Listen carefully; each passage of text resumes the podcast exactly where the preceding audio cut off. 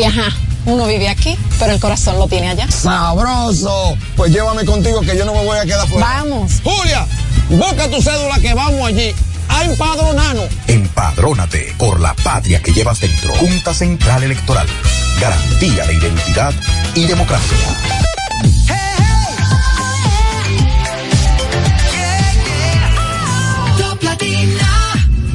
Desde ahora en Top Latina, las noticias, análisis, entrevistas, en un diálogo ameno y jovial, en No se diga más.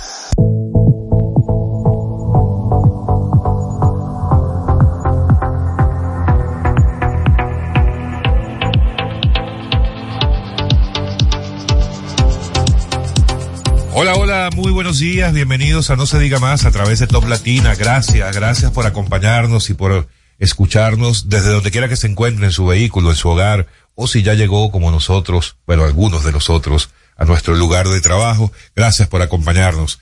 Recuerden que estamos a través de nuestras redes sociales, también no se diga más RD, tanto en X como en Instagram. Pueden seguirnos a través de nuestro canal de YouTube y a través de Spotify. Si quiere ver la interacción en nuestra cabina, más allá de escucharnos simplemente por la estación, también puede ir al canal de YouTube de Top Latina. En la producción del espacio, como siempre, Olga Almanzar.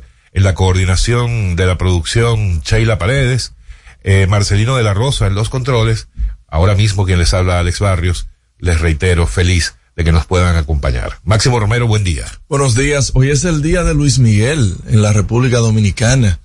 Hoy se celebrará el concierto tan esperado. El Sol del de México. Sol de México. Ojalá y no tome mucho antes de subir al escenario y que entienda la edad que esos saltos que él daba, esos saltos que cuando él era joven. Y vendrá con el doble.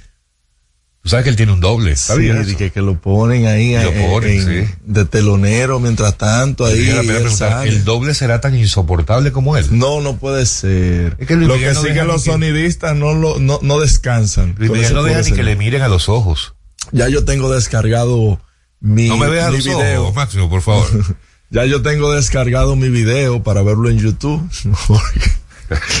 El que puede, puede y el que no que vea YouTube. Porque No, ¿qué tú vamos a podías, pero se agotaron las boletas rápido. Dilo así para que la gente no te, no te Mira, es que yo tengo cierta incertidumbre con este tema de los conciertos y la moda que se ha dado últimamente con el sold out, de que eh, en pocas horas se venden las Pero boletas. eso es mentira, eso es mentira. Por eso te digo. es que los empresarios sacan solamente una parte de las boletas Ay. para generar esa percepción de que ah, todo el mundo está como loco para, para ir a comprarle y la verdad no es esa. Después tú empiezas a ver.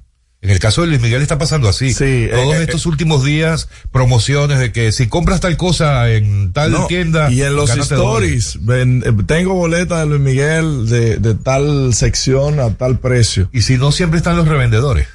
Ah, no, yo tengo, yo, sin mentirte, yo que voy con frecuencia al estadio, yo al menos tengo cuatro revendedores. Ah. Ellos se dedican a eso. Pana, o, es que, o que tú lo, No, no, no, que ya son. los coordinas. No, no, que ya son panas. que ya son panas, que yo lo llamo. Ayer mismo necesitaba una boleta, pues yo tengo mi pase.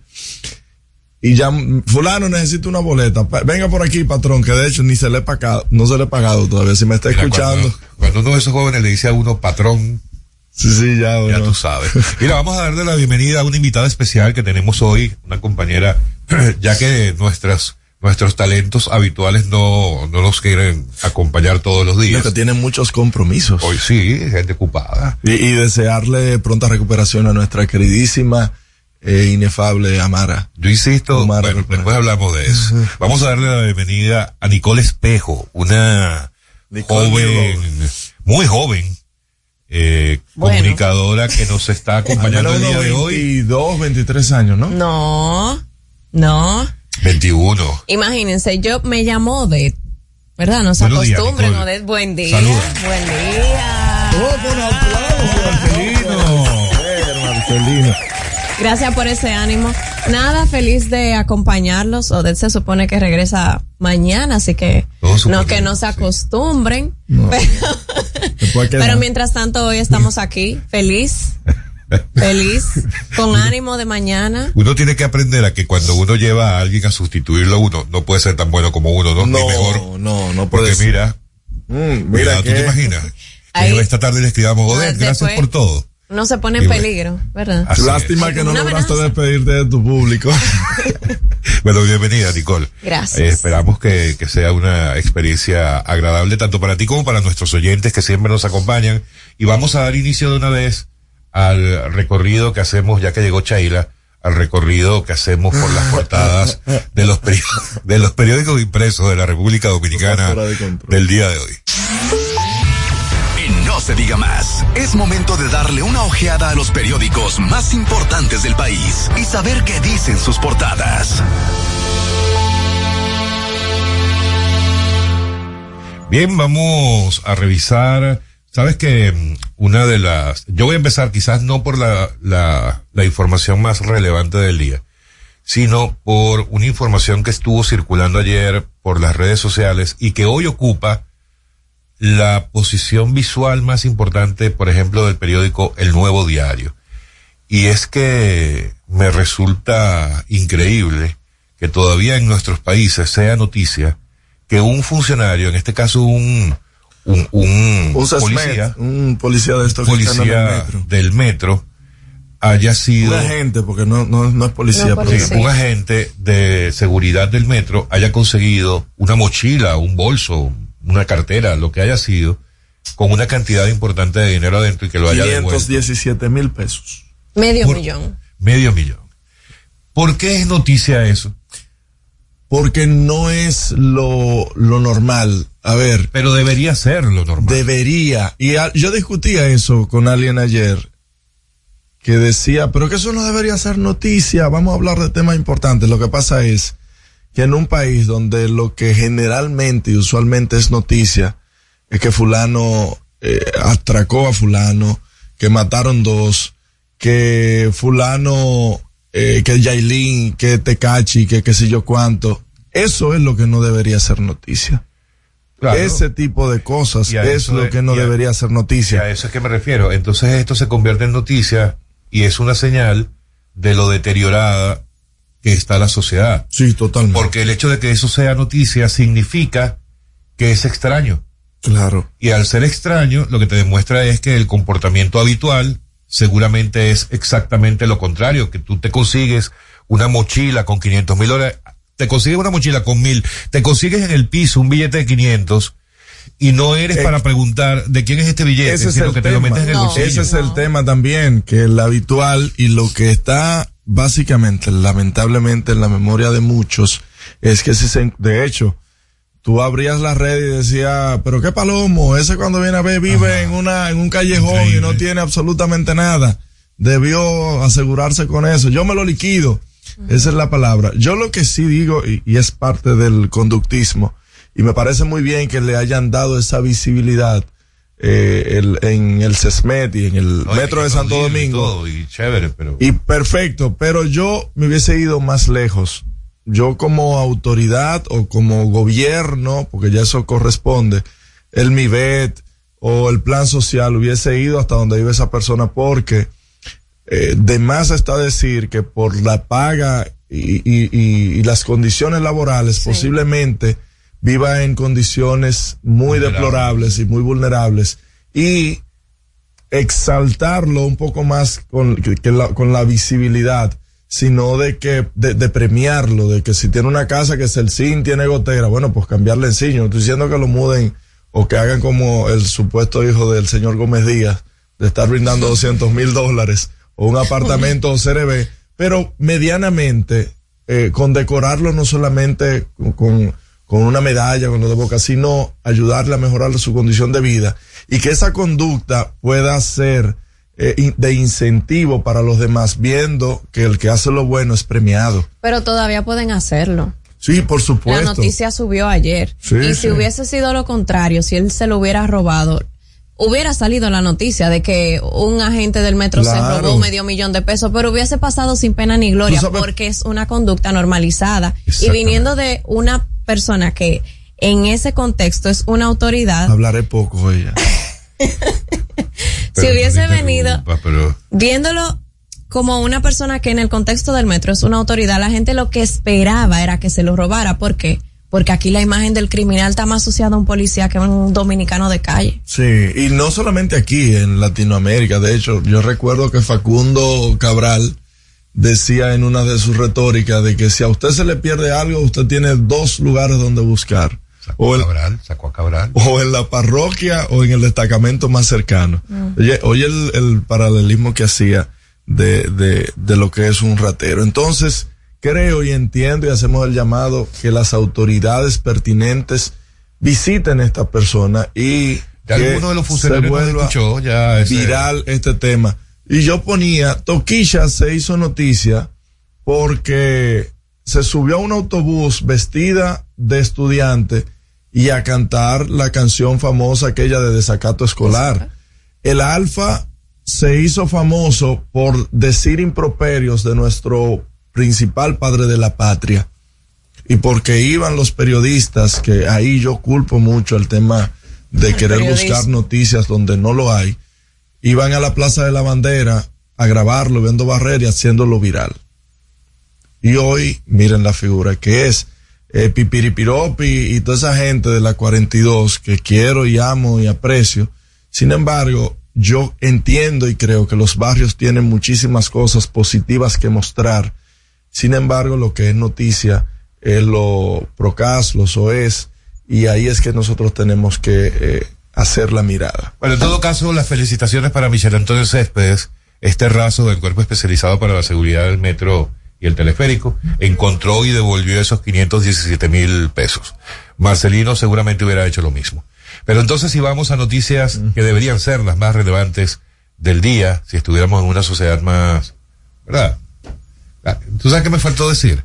Lo que pasa es que esas, la sociedad, ese tipo de cosas se normalizan o más bien sería una pregunta, ¿cómo no se van a normalizar ese tipo de cosas si durante más de dos décadas, hasta en el gobierno, el robo se convirtió en un deber ser de los Y, y políticos? ha continuado. Seguramente en muchas instancias, Y ha seguramente. continuado. Y continuará en el tiempo. Ojalá y Siempre que no. hay. y siempre lo habrá. Pero cuando eso se normaliza, bueno. Pero vamos a dejar ese tema hasta allí. Otra información que sí recogen casi todos los periódicos es la advertencia que hizo la Junta Central Electoral el día de ayer a todos los partidos por las injerencias políticas en cuarteles, haciendo referencia al caso de Asua. Recuerden que el fin de semana circuló en las redes sociales un video en el que se veían algunos vehículos eh, Rotulados. con- rotulados con el partido de gobierno saliendo de un cuartel militar en Asua y esto eh, llama la atención de la Junta Central Electoral y reprende este caso, aun cuando ya se habían tomado las medidas del caso entre los militares, fueron destituidos los dos eh, funcionarios responsables de esa de esa estructura militar allí en Asua. En todo caso, la Junta Central Electoral lanzó la advertencia y esto lo recoge el Nuevo Diario, lo recoge el Caribe, lo recoge en otros periódicos como Diario Libre y El Día. Así es. En otra instancia, el tema de eh, el diario libre le da mucha visibilidad al tema del INASIF, los muertos que nadie llora. INASIF traslada 125 restos a nichos comunes. Dice que pese a estar identificados, nadie reclamó sus cadáveres. Autoridades dicen eh, que se realizan inhumación cada tres meses y aseguran tener espacios disponibles para 576 cuerpos de fallecidos. Pero lo diferente de eso es que antes no habían nichos. No, no habían, no habían nichos comunes. Exacto. Pero Me ya, imagino que antes Se enterraban en la común, una fosa- tierra. Ajá, Exacto. Entonces ahora se, entonces. ahora lo nuevo es eso, que son nichos comunes. Lo increíble es que haya tantas personas que no son reclamadas, ¿no? Tantos cuerpos. Eh, pero bueno, es una realidad y el periódico Diario Libre trae eso como información principal en su portada. Otra información interesante que la destaca exclusivamente el periódico El Día es lo discutido ayer en, en una de las primeras jornadas de trabajo en Davos, Ahí sí. el Foro Económico Foro Mundial. Económico Mundial. El titular del día dice eh, textualmente, Foro Davos señala la desinformación como la principal amenaza mundial dice que en esta reunión se debatió recuperar la confianza de usuarios y garantizar la libertad de expresión ante el desafío de la, ante el desafío de la inteligencia artificial. Este tema de la inteligencia artificial de verdad, de verdad, eh, está preocupando cada vez más. Yo ayer veía un programa de televisión, bueno, la voy a mencionar porque eh, me refiero a María Cela Álvarez. Eh, tuvo en su programa una conversación, por cierto, con nuestro amigo Pavel de Camps. Oh, ministro de Economía, Planificación. No, Pavel, no, no. Ah, no, no. El, bueno, el ya, experto en el tecnología, experto en tecnología, que sí. nos acompaña regularmente acá en el programa. Claro. Y había otras personas en el panel, en la mesa de discusión de María Cela, y hablaban precisamente del tema de la inteligencia artificial y el riesgo que se corre en la política con el tema de la inteligencia artificial. Eh, Nicole porque- hablaba de eso aquí en el programa. Eh, ¿Cuál? Correcto. No, pero la otra Nicole. Ah, Nicole estamos Suárez. Sí, sí, sí. Bueno, lo cierto es que hablaban de que incluso ya se han presentado en otros países que se han creado, tanto en video como en audio, piezas eh, simulando la voz de algún político y es- se escucha tal cual y hecho por inteligencia artificial, incluso imágenes, tú las puedes preparar con inteligencia artificial y puedes mostrarlo como que es una realidad. Y ayer, entonces, en el programa, María Cela eh, puso un, un ejemplo de una persona que le ayudó a hacer con inteligencia artificial un mensaje en su voz. Y ella decía, y lo, y lo colocó al aire, y tú lo escuchabas y tú decías, wow, esa es María Cela. O sea, la voz exacta a la de María Cela, ella garantizaba, y, y tenemos que creerle, por supuesto, que ella no, no grabó una sola palabra de ese ¿De mensaje. qué hablaba? De Gorila. De la empresa Gorila, ¿no? Pero, pero, ¿Por qué tú siempre vienes a dañar los comentarios? No, O sea, pero estoy preguntando. de- porque no vi el contenido y te estoy Está trayendo la preguntando. política. Te estoy preguntando ¿Pero y que se hablaba de? Gorila, de la empresa Gorila. Bueno, oye, me dañaste el comentario. Marcelino, vamos, vamos a hacer un- una pausa, vamos a relajarnos en la cabina y continuamos luego con la revisión de las portadas de los periódicos impresos del país hoy.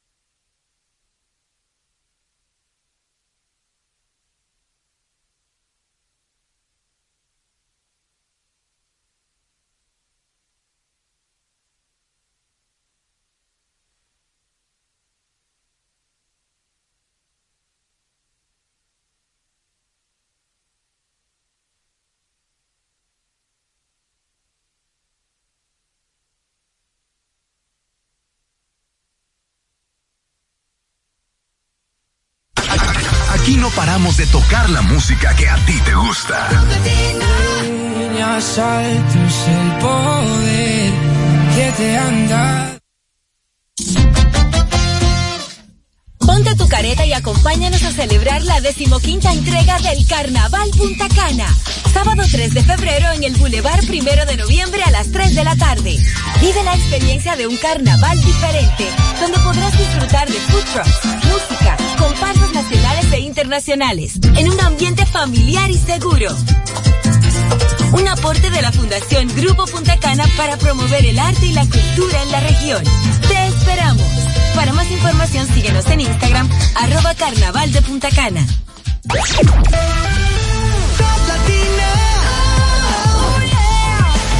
101.7. Una emisora RTN. Interactúa con nosotros 809-542-1017. Seguimos conectados con ustedes en No se diga más por Top Latina.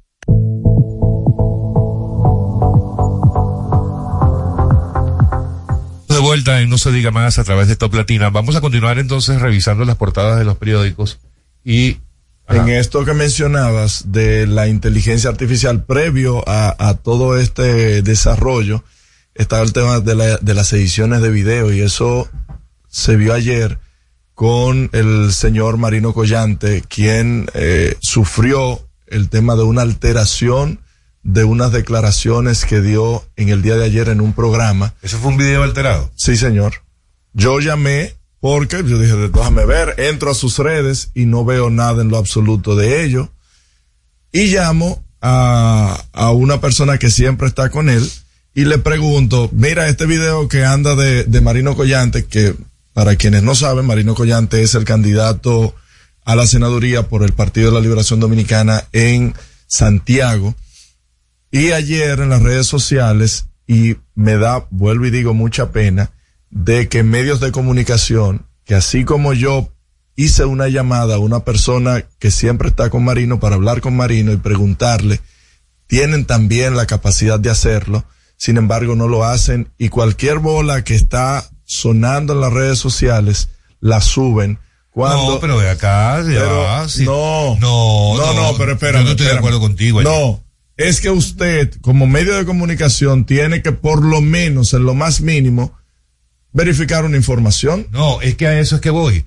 Y, a- y de allí el peligro del tema de la inteligencia artificial del que estamos hablando. Porque si tú ves, o sea, una cosa es que tú veas rumores, que, que leas algo que está diciendo alguien y que tú lo repliques. Pero si tú estás viendo un video, como lo vi yo, a Marino Collante, en video, Ajá. dice, dando la declaración de la que se habló, en la que él supuestamente reconoce que él va a perder la senaduría en Santiago. Pero de por yo Dios, veo el video ¿quién es del su sano señor. juicio, líder? Viejo, pero yo estoy viendo un video de Marino Collante. Sí, Está sí, él bien. tiene razón. Pero, O sea, por ejemplo, pero tú estabas pasa es que hablando ahora de algo. ser escéptico. Sí, pero tú estabas hablando de algo que te estás contradiciendo, porque por ejemplo, y de hecho, eh, en- y vuelvo y repito, en Davos, el tema principal ayer fue las, los fake news. En esa vaina, todos los presidentes del mundo hablando de ese tema. Está bien. Entonces, pero- repito, ¿qué hice yo? Veo el video y yo entro a las redes de Marino Collante. Déjame ver, yo dije, déjame ver. Míralo ahí que está en- hasta en el search. Mira, Marino Collante senador, que lo busqué, que ni siquiera lo sigo, mira. No tenía el video. No tenía el video, entré a los historias y mira, mira las de ayer, que hablaban de Marino Collante. Esto fue colgado después. Mira, hace ocho horas eh, subieron un comunicado desmintiendo y, e indicando que el video fue alterado. Porque vuelvo y digo, un candidato que lo haga, por ejemplo, Karim, o que lo haga una persona que está acostumbrada a este tipo de, de sátiras y cosas diferentes, pero un político aviesado. Bueno, pero- decir, pero- decir en un programa público, voy a perder, de- pero de por Dios. Ahí sí, ahí sí. Antes de publicar, se supone que eh, al menos esa verificación de entrar a su cuenta sí se debió hacer, pero ahí tú estás denotando también un comportamiento que yo creo que si ese tema tiene tanta importancia como para llegar a foros como el de Davos, ahora la población tiene que usar como, como una práctica del diario vivir. O sea, ahora con la desinformación lo que tiene que aumentar es la responsabilidad de la gente por saber dónde está consultando la información, de dónde la saca y cómo la confirma. Pero a ver, nosotros tenemos seis principales diarios. Que independientemente tú veas una noticia en, en eh, que por más seguidores que tengan, no, no tiene la validez social por el tiempo, por la, por la experiencia que tiene, por el expertise. La Porque la, trayectoria. por la trayectoria, la gente busca los medios tradicionales. Sí. Aunque una noticia se haga. Todavía son los mejores para confirmar. Sin embargo, Deberían cuando, ser. cuando tú ves los medios principales replicando ese tipo de información, Sí. Ahí hubo una falta en el ejercicio. Ahí es, estamos de acuerdo. es lo que estoy no, pero diciendo. no estamos de acuerdo. Y esto es una discusión que puede llevarnos aquí probablemente horas, porque es que fíjense como yo lo veo. Y lo decía hace un ratico.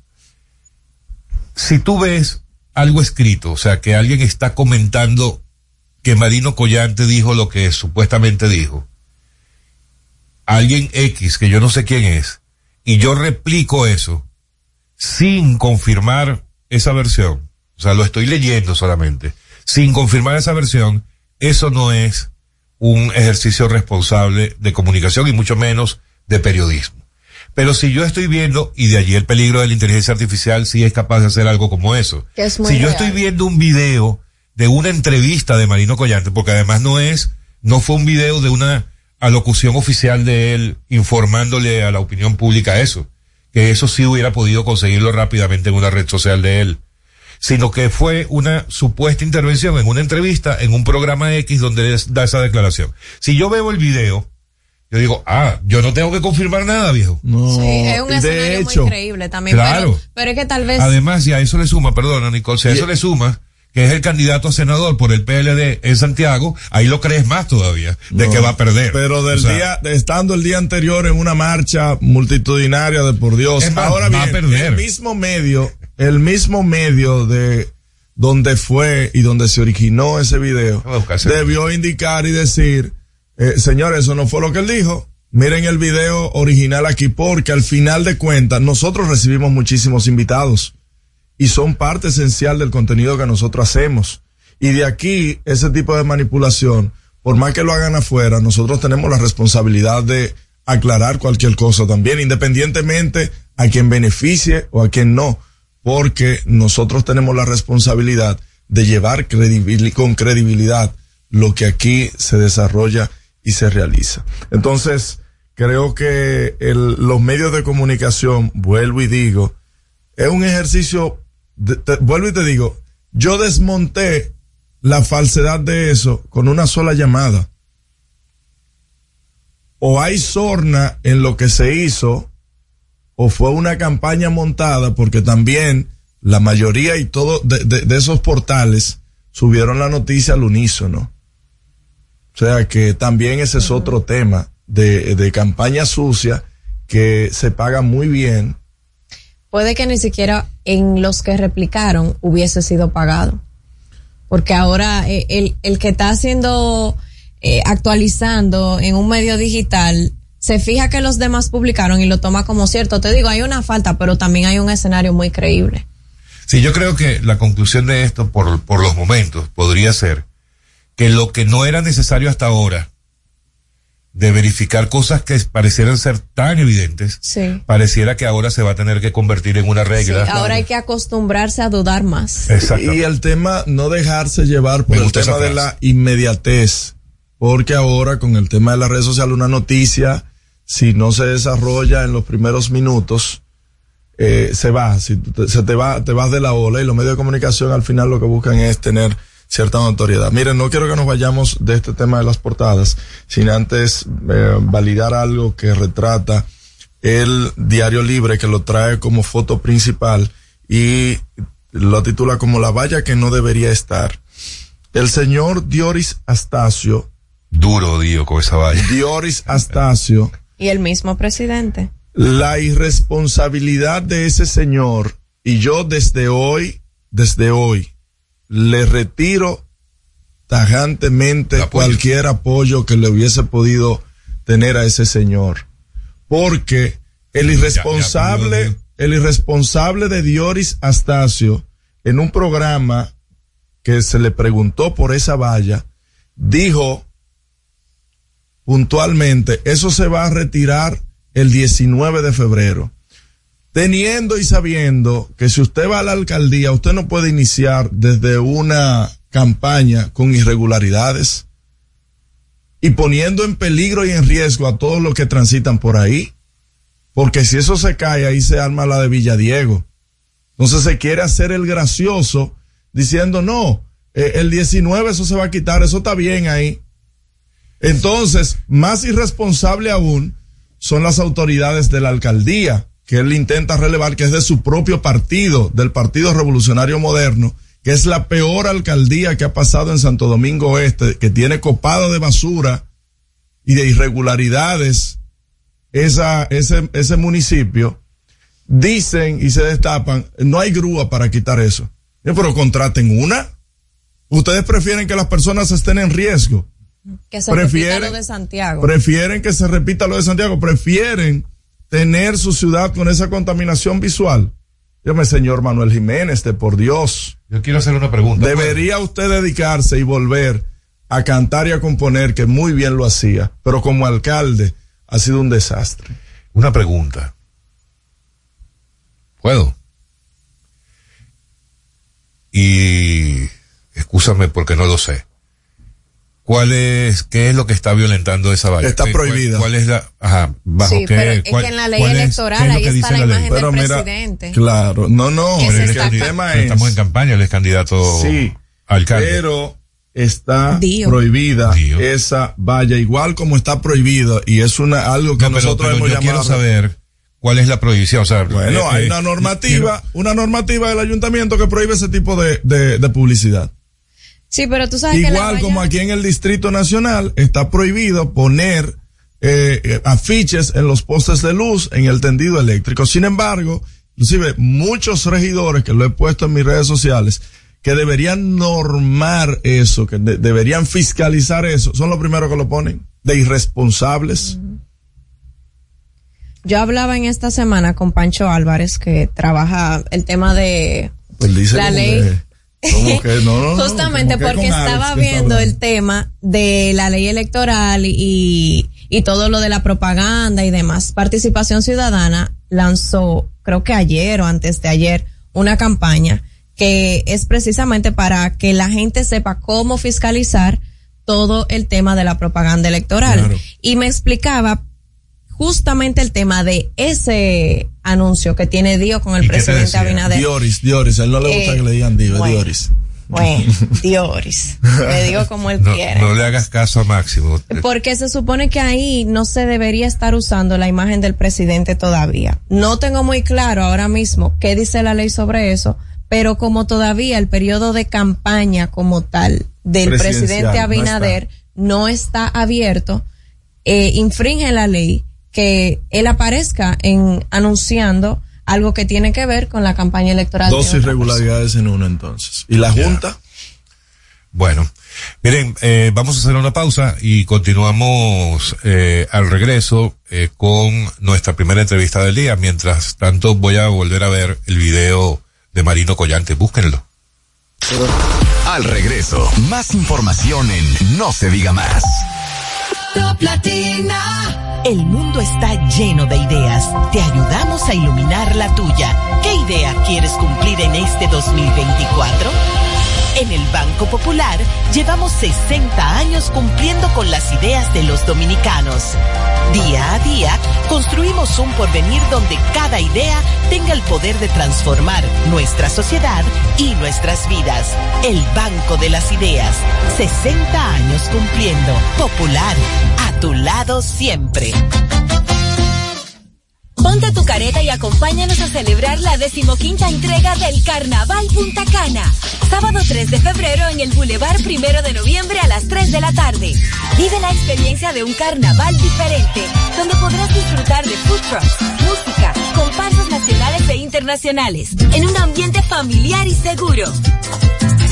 Un aporte de la Fundación Grupo Punta Cana para promover el arte y la cultura en la región. Para más información síguenos en Instagram, arroba carnaval de Punta Cana.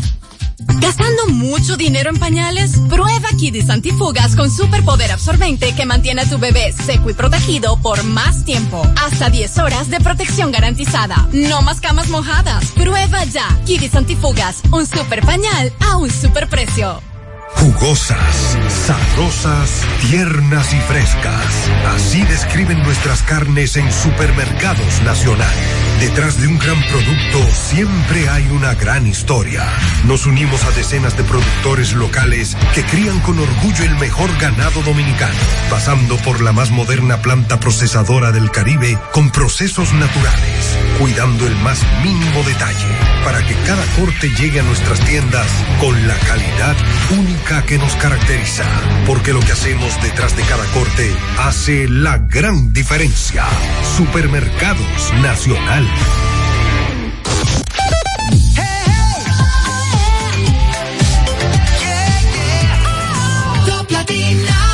Comunícate con nosotros al 809-542-1017. No se diga más. Seguimos conectados con ustedes en No se diga más por Top Latina.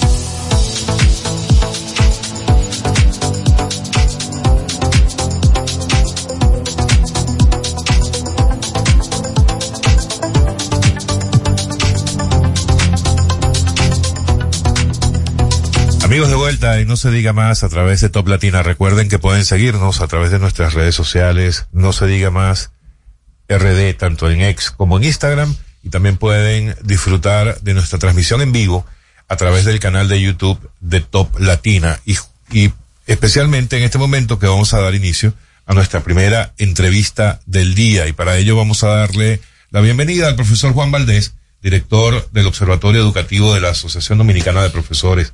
Profesor Valdés, de nuevo, buenos días, gracias por estar con nosotros. Muy buenos días, es un placer, muchas gracias. Bueno, eh, usted nos acaba de compartir eh, esto que se titula Condiciones de inicio del año escolar 2023-2024, un producto eh, de precisamente del Observatorio Educativo. Así es. Cuéntenos, vamos a empezar por un resumen rápido, una sinopsis de qué es lo más relevante que muestra esta, eh, veo que es una especie de investigación que ustedes Sí, sí, es un llevaron estudio. adelante. Cuéntenos cuáles fueron esas condiciones que identificaron en este inicio de este año escolar. Bueno, lo que hemos identificado al inicio del año escolar y en este momento, al inicio del año 2024, es que la educación pública se encuentra en su peor crisis de este siglo. Si lo buscas en términos de desarrollo del aprendizaje, que es el fin de la educación, obviamente nuestro país continúa en los últimos lugares del mundo y localmente tomas pruebas como las diagnósticas, la evaluación que se hace, que se conoce como las pruebas nacionales y el día a día de la escuela. Y el hecho de que en este país no tenemos escuelas públicas en este momento, sino guarderías públicas. Ay, Una Dios escuela dominicana no cumple las condiciones para llamarse escuela. ¿Por qué? Porque tú necesitas un medio ambiente que sea medianamente, mínimamente conducente al aprendizaje. Y tú buscas ese lugar que se llama el salón de clases, el aula. Y cuando tú evalúas este estudio, por ejemplo, que lo presentamos a final de año pasado, que se titula Condiciones de inicio del año escolar, que son las mismas condiciones en las que hoy en día, inicio de 2024, está la escuela pública, te das cuenta que las escuelas públicas no tienen condiciones para propiciar aprendizaje. Encima de esto, tampoco tenemos las políticas públicas, las políticas educativas que puedan propiciar aprendizaje. Y temas como el docente, por ejemplo, nosotros que representamos a la Asociación Dominicana de Profesores, acá en seis años no se ha evaluado a los docentes. La evaluación... Seis años sin una evaluación de desempeño. Y a pesar de que la normativa requiere que cada tres años se haga. La última vez que se hizo la evaluación de desempeño fue en 2017 y de hecho no se ha hecho otra. Nosotros, los docentes del país, somos los que estamos exigiendo que se nos evalúe porque se está violando la Ley General de Educación, el Estatuto del Docente y los principios básicos de la ciencia en educación. A pesar de eso, se sigue gastando miles de millones de pesos en capacitación docente sin un diagnóstico. Ahí no se benefician los maestros. Ahí se benefician las empresas, las universidades, las instituciones, que simplemente entrenan a maestros sin ningún diagnóstico. Si usted no conoce la necesidad de los docentes, usted no puede entrenarlos. Se parte de premisas generalizadas sobre educación y formación continua. Y los docentes hemos tomado una decisión ya. A partir de este mes de enero, no se va a participar en ningún taller, ningún curso, ningún diplomado, ninguna capacitación hasta que se haga la evaluación de desempeño. Es Porque lo que se está haciendo es tirar patas voladoras. Lamentablemente, sin un diagnóstico preciso, usted no puede determinar cómo van a mejorar los docentes. Nosotros participamos todo el año pasado en la comisión para la realización de la evaluación de desempeño docente y al final no se pudo realizar. No se tomaron las medidas necesarias y a tiempo. Y esto es algo muy serio, porque es indispensable que el país sepa qué capacidad, qué desempeño tienen sus docentes. Y sin esta evaluación es imposible. Y se está botando el dinero. Miles de millones de pesos en capacitación docente sin tener un diagnóstico. Señor Juan, ¿a qué se debe entonces eh, el presidente hizo una parafernalia en el, en el Palacio Presidencial para exhibir que en las pruebas PISA habíamos tenido eh, un avance y que, se, hab- y que nunca en la vida se había visto Un avance de entre los peores. de entre los peores. Mira, yo Eh, trabajé eh, 23 años con la empresa que hace las pruebas PISA. Las pruebas PISA las hace Pearson Education. Y yo trabajé con ellos acá en Inglaterra. Y lo primero que hay que saber, les insisto, las pruebas PISA no son una evaluación de calidad educativa. Eh, Cuando tú escuchas a las autoridades hablando de PISA, Ay, lo que evidencian es mucha impericia, lamentablemente, en educación. Las pruebas PISA son un constructo del industrialismo en la educación, que es como se conoce. Entonces, algo muy sencillo. Usted no puede evaluar la calidad educativa de un sistema basándose en un niño de 15 años que está en un grado en este país que no es el mismo en el que está en otros países del mundo, al cual no se le evalúa el contenido curricular de la República Dominicana y tampoco se evalúa más que ciencias, comprensión lectora y matemáticas. La calidad educativa no se evalúa a través de tres asignaturas primero. Y algo muy importante, la OCDE, que es la institución que hace las pruebas, que es la que dirige realmente la realización de esto, nunca ha dicho que las pruebas PISA son una evaluación de calidad educativa. Ellos de hecho lo aclaran. Ellos lo dicen claramente. Es una visión que tiene una institución económica, porque fíjate algo, la institución que hace PISA es la Organización para el Desarrollo Económico Mundial, no para el desarrollo humano, no para el desarrollo educativo, no para el desarrollo del aprendizaje. Y tienen una visión del industrialismo, de la revolución industrial, de que una persona que domina matemáticas, ciencias y comprensión lectora a un nivel que ellos consideran global, que es un gran error en términos conceptuales, porque tú no puedes estandarizar el dominio de matemáticas, ciencia y comprensión lectora en todos los países del mundo. ¿Por qué? Porque la educación moderna se basa en algo que se conoce como el constructivismo social. Fue populista el presidente entonces, Alexis. No solo el presidente, es que en todo el mundo, no es solo, usted se va al resto de América Latina y cometen el mismo error. Eh, lamentablemente, por eso es que estamos, esa es una de las razones por las cuales estamos en toda América Latina tan atrasados. Estos países lo que hacen es un copia y pega de muchos conceptos e ideas. Y algo tan básico, vuelvo, como la evaluación de su propia realidad, no son capaces de hacerlo. Algo muy sencillo. En todo el mundo hoy, la educación se sustenta en un paradigma que se llama el constructivismo social. ¿Qué quiere decir esto? A lo que apuesta la educación moderna es a la construcción social del aprendizaje. Si la sociedad anda mal, el aprendizaje andará mal.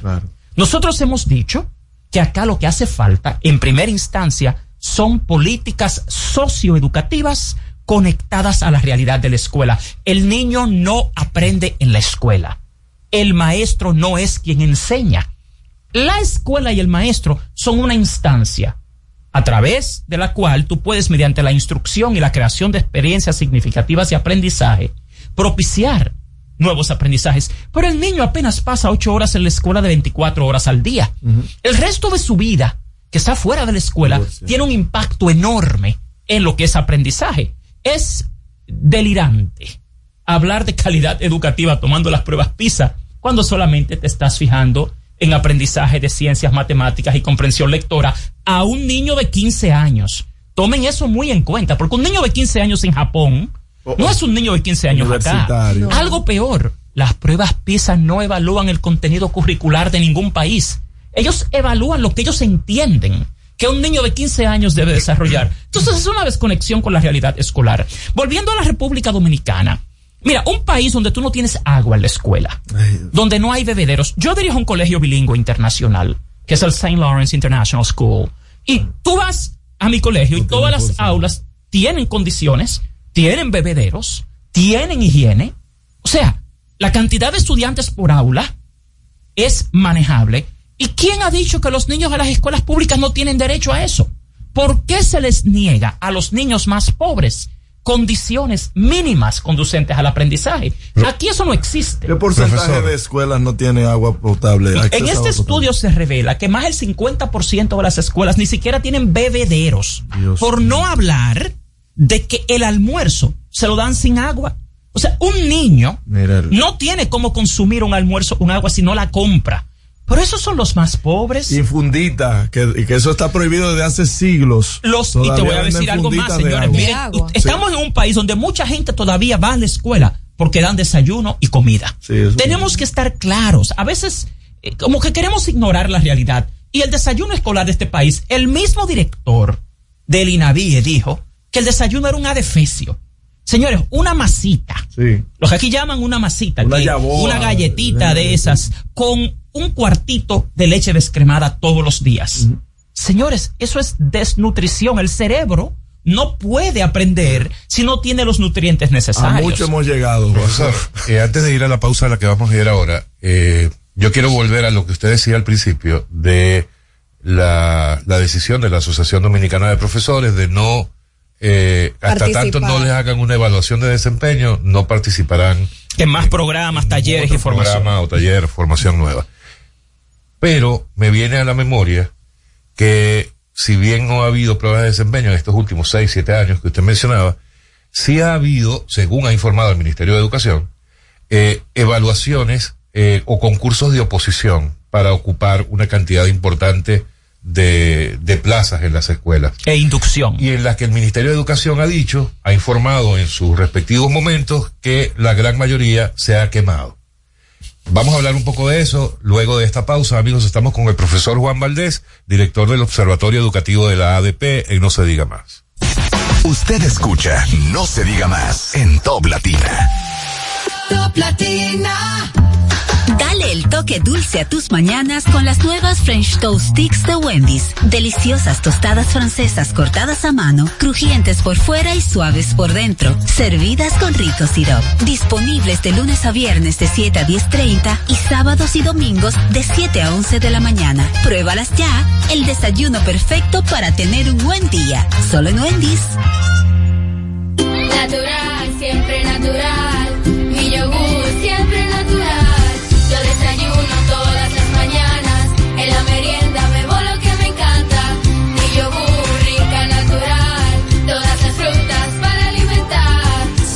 mejor de la naturaleza en un yogur con menos azúcar y mejor sabor.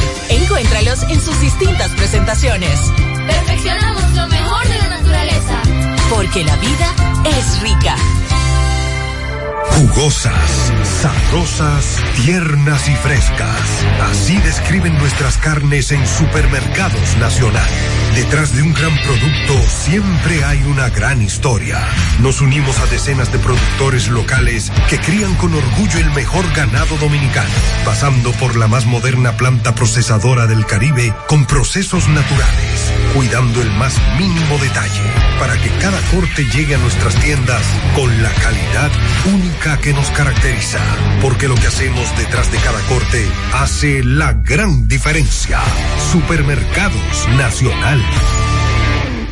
Tenemos una tierra buena, fértil, con frutos que hacen que un país pequeño se vea gigante. Esa tierra la trabajamos, porque como país tenemos una meta, producir orgullo. No hay país pequeño si sus frutos lo hacen grande. Ferquido, crece lo mejor de aquí. Patrocinador oficial de Creso, creando sueños olímpicos.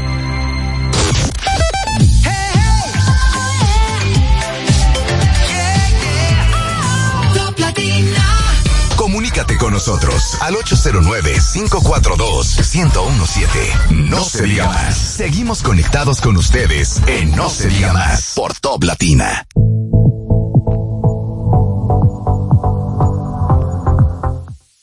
No se diga más a través de Top Latina. Profesor Valdés, antes de la pausa le hacía la pregunta en cuanto a lo que ustedes, cómo contrastamos el hecho de que no se han hecho evaluaciones de desempeño en los últimos seis, siete años de los maestros, pero por otro lado el Ministerio de Educación informa que han hecho concursos de oposición para ocupar vacantes y la gran mayoría se ha quemado. ¿Cómo contrastamos? Bueno, esa pregunta habría que hacérsela a las universidades de la República Dominicana. No, pero lo tengo usted aquí no, ahora, no, ayude, ¿no? Claro, eh, seguro.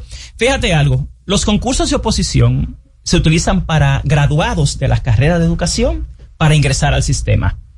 Esa gran cantidad de personas que reprueben los concursos, lo que tenemos que revisar acá es las universidades que capacitan a los maestros, porque esos no son maestros en ejercicio.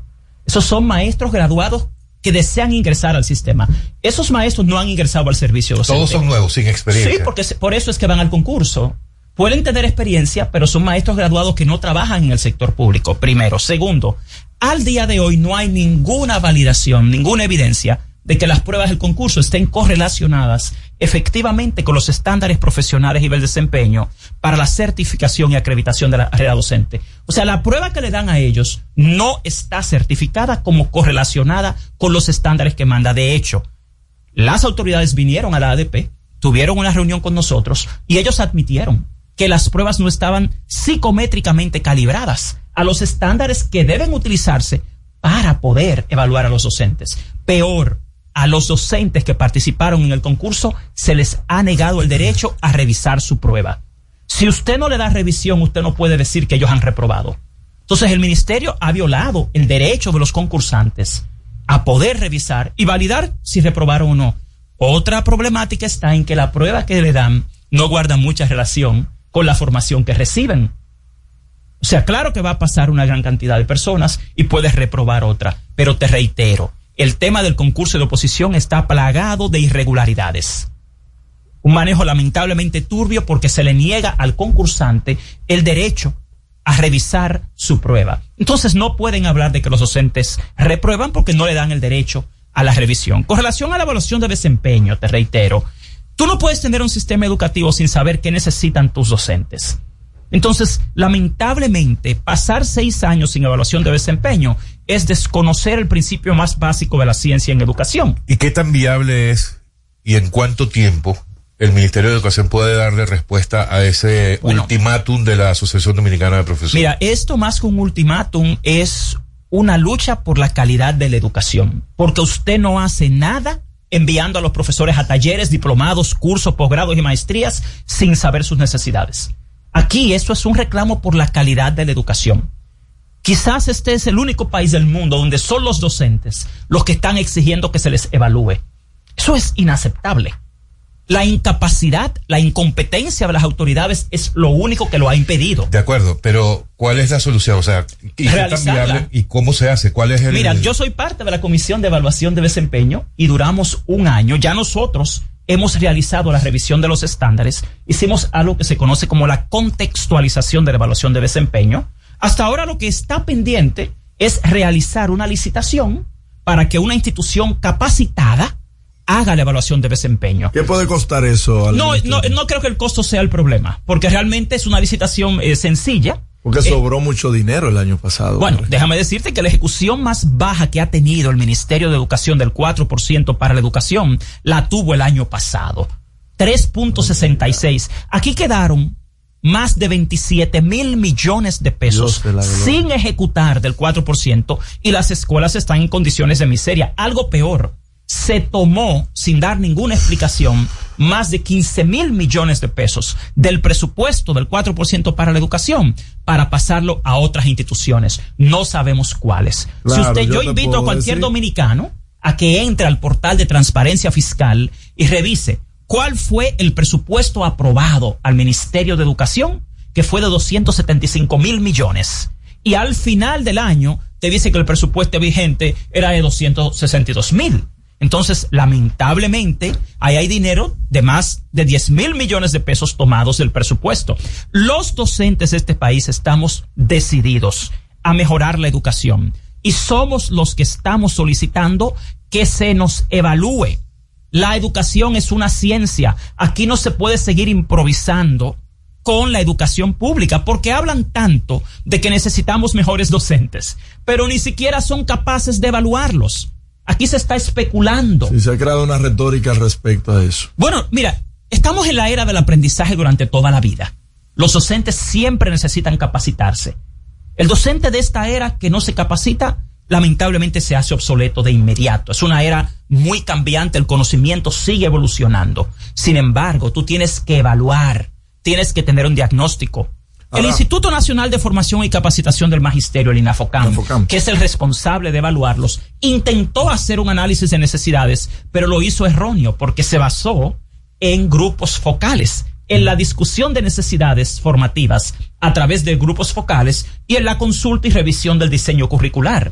Pero para usted evaluar las necesidades de un docente, dice, no Juan Valdés, dice el sistema de carrera docente de la República Dominicana, que usted necesita hacer una evaluación de desempeño. Ahora, Juan, si bien es cierto el tema de, del INAFOCAM y la formación continua, quienes generalmente toman como incentivo la, la, la carrera del magisterio son personas de los pueblos, de los campos, para agenciarse un nombramiento en, en alguna escuela del, del mismo pueblo y eso se ve reflejado en que también las universidades que están muy por debajo en los rankings eh, de, de universidades son los que imparten esta carrera. No hay una correlación en el tema de, de, de, lo, de quienes estudian el tema eh, de esta carrera educativa. Mira, yo vuelvo a lo mismo. Las universidades son reguladas.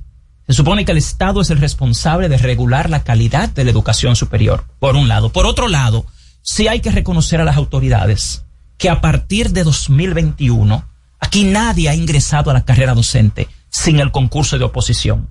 Eso sí hay que reconocerlo.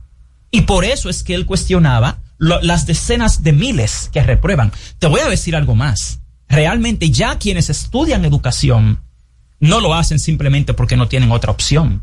Porque realmente hoy en día, a través del concurso, si tú no tienes las capacidades, por lo menos como está diseñado en el sistema de carrera docente y el estatuto, se supone que no debes poder entrar. Y el sueldo del docente también es atractivo hoy en día. bueno. O sea, no es un tema. Antes, en el pasado, cualquiera quizás entraba a educación por diferentes mecanismos irregulares. Pero ya no. Y a esa no es la realidad. Ah, Lo que es cuestionable aquí es, primeramente, que el concurso no sea transparente y no sea el más objetivo en términos técnicos y científicos. Además, te voy a decir algo. Este estudio revela que hoy en día todavía, además, a pesar de haber participado en dos concursos en tres años y de que tenemos más de 35 mil aprobados, tú tienes las escuelas con déficit de docentes. Tenemos miles de docentes en el banco de elegibles, personas que pasaron el concurso Y todavía y que todavía está, y entonces los niños sin maestros. Aquí hay una situación seria con el déficit de maestros, comenzando por algo que quiero reiterar al pueblo dominicano. Aquí los niños de la educación preescolar están en peligro. Dios. ¿Por qué están en peligro? Porque un niño entre 3 y 6 años que está en el nivel inicial debe tener una maestra y una asistente. Usted se va a cualquier colegio privado de este país y no te permiten tener un niño de 4 años con una sola maestra. No. Las escuelas públicas, pueblo dominicano, no tienen asistentes en preescolar. Eso es un riesgo a la vida del niño, a la vida de la maestra. Es imposible de manejar la metodología que describe el mismo currículo, que es la metodología juego-trabajo. Las maestras trabajan básicamente en el piso, en el nivel inicial, y los niños trabajan a través de las actividades psicomotoras, Sí. porque es una etapa de desarrollo senestésico, de, de inteligencia corporal. Entonces, ¿qué pasa? Una maestra que encima de eso tiene hasta 30 niños, no pueden ir al baño. Cuando un niño quiere ir al baño, ¿qué pasa? La maestra tiene que dejar a los otros 29 solos. Wow. Niños que están en riesgo por la edad. Entonces, también en el nivel primario pasa lo mismo. Mira, aquí se quejan de que los niños no aprenden a leer y escribir bien, que no se alfabetizan en el primer ciclo de primaria. Pero señores, en primero de primaria en este país no hay libros de texto. Invierten miles de millones en programas de alfabetización y de enseñanza de lectoescritura y matemáticas. Pero los niños de primero no tienen de libros de texto, los de primero de primaria. Segundo, tú tienes un niño, un curso con 35 niños, sin la cantidad de libros que necesita, con mala ventilación, con mal mobiliario, con mala iluminación, mal alimentados. Eso no se llama escuela, eso es una guardería y una mala guardería. Entonces aquí la escuela pública está en crisis. Entonces el dinero se gasta en cosas. Por ejemplo, al ministro, por ejemplo, se le ocurrió que él iba a hacer nuevos libros de texto. Después que el país gasta miles de millones comprando los libros en 2021 adecuados al currículo, él dice que no. Y entonces, ¿qué hace el ministro? Él manda a hacer nuevos libros de texto que salieron mal hechos. Con sus amigos Y la- universitarios. Y la mitad de los libros, porque aquí hacen falta 13 millones de libros, no los 6 mil, los 6 millones 500 mil que él mandó a hacer. Entonces, te gastan 9.500 millones en transporte, en guagua. Entonces, el ministro dice, no vamos a ahorrar 5 mil millones con los libros, que es falso, ¿eh? Porque yo invito al pueblo Ay, dominicano. Eh, El, el ministro Pero- lamentablemente le ha mentido a este país garrafalmente. Miren, vayan hoy, descarguen el plan operativo anual del Ministerio de Educación y van a encontrar lo siguiente. 2.300 millones en libros para este año. Después que dijeron que se iban a ahorrar 5 mil millones. Encima de que eso es falso porque las estadísticas de las licitaciones lo dicen. Entonces los libros están mal hechos. Ahora hay que gastar 2.300 millones más en libros. Y que habría que rehacer lo que hicieron el año pasado porque no sirven, están mal Juan. hechos. ¿Qué, Juan. qué? Eso no es una escuela. ¿Sería el Ministerio de Educación el gran desacierto del gobierno de Luis Abinader? El mayor Porque- fracaso de este gobierno está en educación. Mire, le voy a decir algo. Eh, hoy en día la educación pública está en su peor momento de este siglo. Tres cosas sencillas. El estudiante, que es el centro de la educación. No tenemos mejores aprendizajes. Los niños no tienen mejores condiciones en la escuela. Tampoco tienen mejores condiciones sociales. El docente. Señores, tenemos seis años sin evaluarlos. Eso es totalmente inaceptable. Eso es anticientífico. Usted no puede continuar acá con docentes seis años sin una evaluación de desempeño. Lo que están es inventando con el dinero de educación. Profesor, lamentablemente se nos, se nos fue el tiempo. Usted sabe que siempre el tiempo es corto, pero a mí me surge una inquietud después de esto último que usted acaba de, de aseverar, que estamos en el peor momento de la historia de la educación y que es el peor fracaso de la gestión del presidente Abinader, el tema educativo. Definitivamente. Yo le pregunto. Con en- pruebas. Yo le pregunto, ¿en el 2020 la educación estaba bien? No. Y eso es lo peor. Eso es lo que menos lo no justifica. sería- entonces no sería justo decir Que es que el la peor. educación es uno de los problemas estructurales de la República Dominicana que tiene las condiciones actuales precisamente porque a lo largo de décadas no ha habido un gobierno capaz de resolver el problema de la educación. Eso es lo que menos lo justifica. Porque nosotros No, yo llegamos no estoy justificando. No, yo lo que estoy Pero tratando- yo lo que estoy- Perdón, yo lo que estoy precisamente, tratando- mira, yo fui de los que lo estoy- trabajó- perdón, perdón, para- yo le voy a dar su espacio. Lo que quiero es tratar de equilibrar un poco, ¿no? Porque eh, me parece hasta exagerado decirlo de la forma en que se dijo. No, yo como académico no lo considero exagerado, porque quien como yo vive el día a día de la escuela, lamentablemente entiende que esto no se justifica. Aquí no hace falta dinero. Aquí sobran decenas de miles de millones de pesos en educación. Aquí no hace falta ya más diagnóstico. Yo fui de las personas que trabajó en el plan de gobierno en educación de este gobierno. Y aquí se diseñó un plan de gobierno consciente de todo lo que venía, del fracaso de 20 años anteriores. Mal de muchos, consuelo de tontos. El hecho de que los demás lo hayan hecho mal, eso lo sabíamos en 2020. Ahí están todas las pruebas. Eso no, eso es lo que menos lo justifica, déjeme decirle. Porque aquí llegamos con la conciencia No, de que la educación insisto que yo estaba. no estoy queriendo no, no es usted. No, me refiero porque yo he escuchado de muchas personas ese argumento. Estamos claros que la educación aquí tiene años de fracaso, pero llegamos al gobierno para hacer un cambio. No para decir que los anteriores también lo hicieron mal. Eso es totalmente injustificable, porque este pueblo votó por un cambio. Y una de las cosas que más trabajamos fue educación. Entonces yo insisto en lo siguiente. Nosotros llegamos al 2020 conscientes. Mire, le voy a decir algo. En 2019, el Observatorio Educativo, durante la campaña, hizo este mismo estudio. Condiciones de inicio del año escolar 2019-2020. El Observatorio Educativo lo creó la corriente magisterial de este gobierno. La corriente magisterial José Francisco Peña Gómez. Presidido por la profesora Xiomara Guante y quien les dirige la palabra como director del Observatorio Educativo. Y nosotros en 2019, durante la campaña, hicimos esto mismo y los resultados fueron idénticos.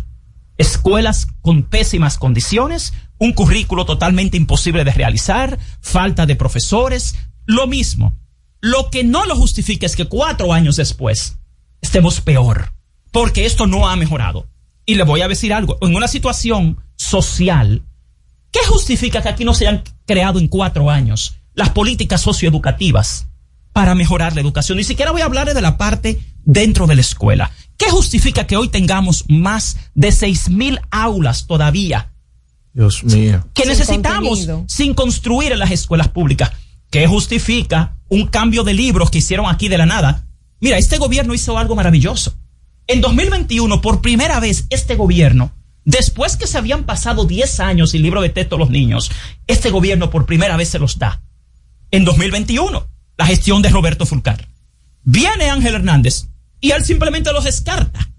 Eso es totalmente inaceptable porque le negó a los niños el derecho a tener por primera vez los libros de texto que necesitaban después que nos pasamos seis años de estudios y de evaluaciones. Peor Entonces, aún, para darle el negocio a sus compañeros universitarios, dueños de universidades. Y yo le voy a decir algo. Lo que a mí como académico más me preocupa. Ok, usted le puede quizás querer, como usted alega, eh, que un grupo lo haga y no otro, pero por lo menos háganlo bien. Y ni siquiera eso. Yo no he encontrado un solo libro de texto de los que hicieron ahora con una situación de aprendizaje bien hecha. Los que son maestros saben que es una situación de aprendizaje. Y a todos los libros los pusieron iniciando con una situación de aprendizaje propuesta. Usted no puede tener en el libro de un niño una situación de aprendizaje prescrita, porque nosotros tenemos 20 años enseñándole a los maestros en las universidades que las situaciones de aprendizaje son contextuales y que usted tiene que diseñarlas de acuerdo al contexto real de los niños. O sea, son contradicciones que no tienen sentido. Los especialistas en educación de este país, lo que hacemos es investigación científica en la escuela pública, sabemos eso. Y estoy de acuerdo contigo. Cuando este gobierno inició, veníamos de 20 años de fracaso escolar. Pero eso precisamente fue lo que nosotros nos propusimos cambiar. Entonces, nosotros como sociedad, como maestros, como padres, madres, no podemos tolerar acá que la educación empeore en lugar de mejorar. Y nosotros lo que hacemos es investigación científica. Si alguien difiere de esto, yo le invito, mire, yo tengo ya más de dos meses invitando al presidente de la República y al ministro de Educación a que vengan con nosotros a las escuelas públicas. Si creen que lo que estamos diciendo es falso, vengan. Ahora, a los más de 130 mil docentes de este país, no se le puede mentir porque son ellos los que están viviendo eso día a día. Y a los más de dos millones de niños que van a las escuelas públicas, vengan conmigo, atrévanse a ir a cualquier barrio de este país y van a ver la realidad. Ahora, ¿qué es lo que quiere la Asociación Dominicana de Profesores? Que esto cambie. ¿Qué estamos pidiendo ahora? Por favor, cumplan con el acuerdo. ¿Violaron el acuerdo? 2021 y 2023 acuerdos para mejorar la calidad de la educación. No saben ejecutar bien los fondos, porque es un tema de calidad también. No es que dejaron 27 mil millones. Mira, el otro programa que fue un fracaso garrafal fue el Programa Nacional de Inducción. Después del concurso, entran 25 mil docentes nuevos al sistema. ¿Y qué pasa ahí? Se supone que yo como Estado, como ciudadano, tengo el derecho a ver y durante un año a poner a prueba a esos docentes. ¿Tú sabes qué hicieron? No hay que ser un gran educador para darse cuenta que si tú quieres mejorar a un docente tienes que evaluarlo. Y el sistema de carrera docente te dice que los docentes nuevos no están nombrados definitivamente hasta después de un año y que en ese año tú tienes que evaluarlos y entrenarlos. Pues cogieron con las universidades y crearon cinco módulos idénticos para 25 mil docentes. Pero ¿a quién se le ocurre que tenga un poquito de dominio de educación como ciencia? Usted meter 25 mil docentes a hacer cinco módulos online a nivel nacional sin saber qué necesita cada uno, que es lo que manda el sistema mediante un diagnóstico. En general, nosotros lo que queremos decirle al pueblo dominicano, como Asociación Dominicana de Profesores, es que nosotros estamos enfocados en la calidad de la educación dominicana y que en este momento estamos exigiendo que todos los docentes del país sean evaluados. El pueblo merece saber qué calidad tienen sus docentes. Y hasta que no se haga una evaluación de desempeño docente, nosotros no vamos a participar en ningún taller, programa, diplomado, porque no tienen fundamento. La educación es una ciencia.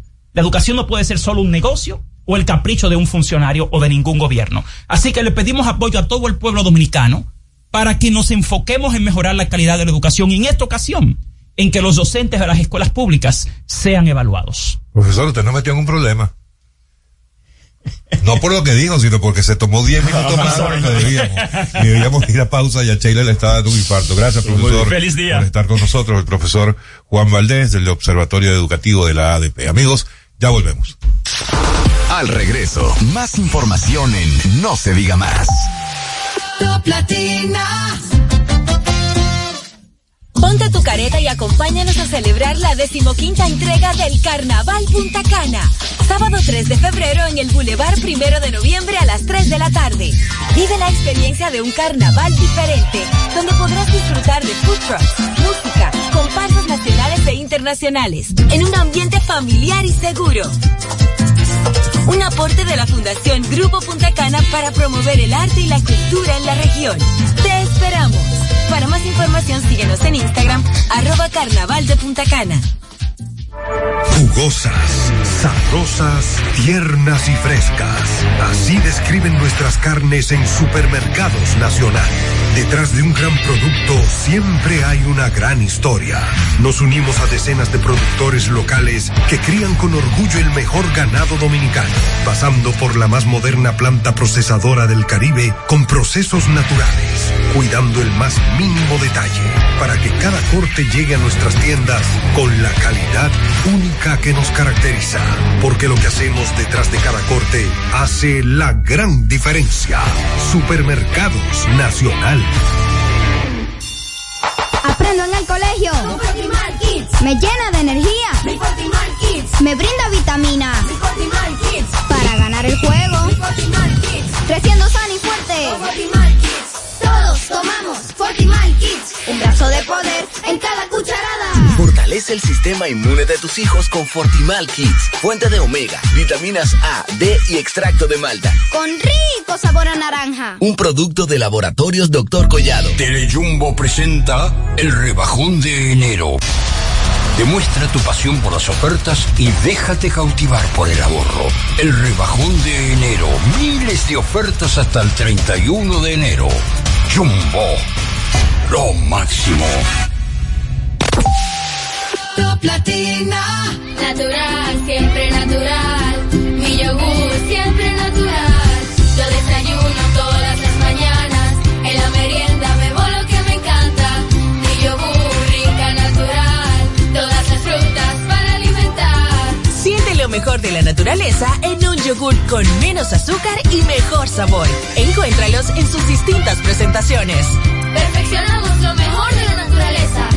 Porque la vida es rica.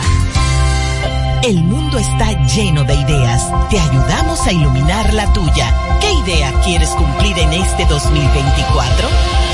En el Banco Popular llevamos 60 años cumpliendo con las ideas de los dominicanos. Día a día construimos un porvenir donde cada idea tenga el poder de transformar nuestra sociedad y nuestras vidas. El Banco de las Ideas. 60 años cumpliendo. Popular. Tu lado siempre. Dale el toque dulce a tus mañanas con las nuevas French Toast Sticks de Wendy's. Deliciosas tostadas francesas cortadas a mano, crujientes por fuera y suaves por dentro, servidas con rico sirop. Disponibles de lunes a viernes de 7 a 10.30 y sábados y domingos de 7 a 11 de la mañana. Pruébalas ya, el desayuno perfecto para tener un buen día. Solo en Wendy's. Telejumbo presenta el rebajón de enero. Demuestra tu pasión por las ofertas y déjate cautivar por el ahorro. El rebajón de enero. Miles de ofertas hasta el 31 de enero. Jumbo. Lo máximo.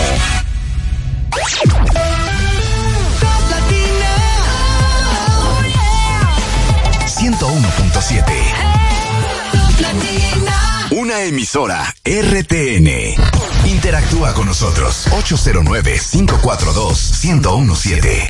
Seguimos conectados con ustedes en No se diga más por Top Latina.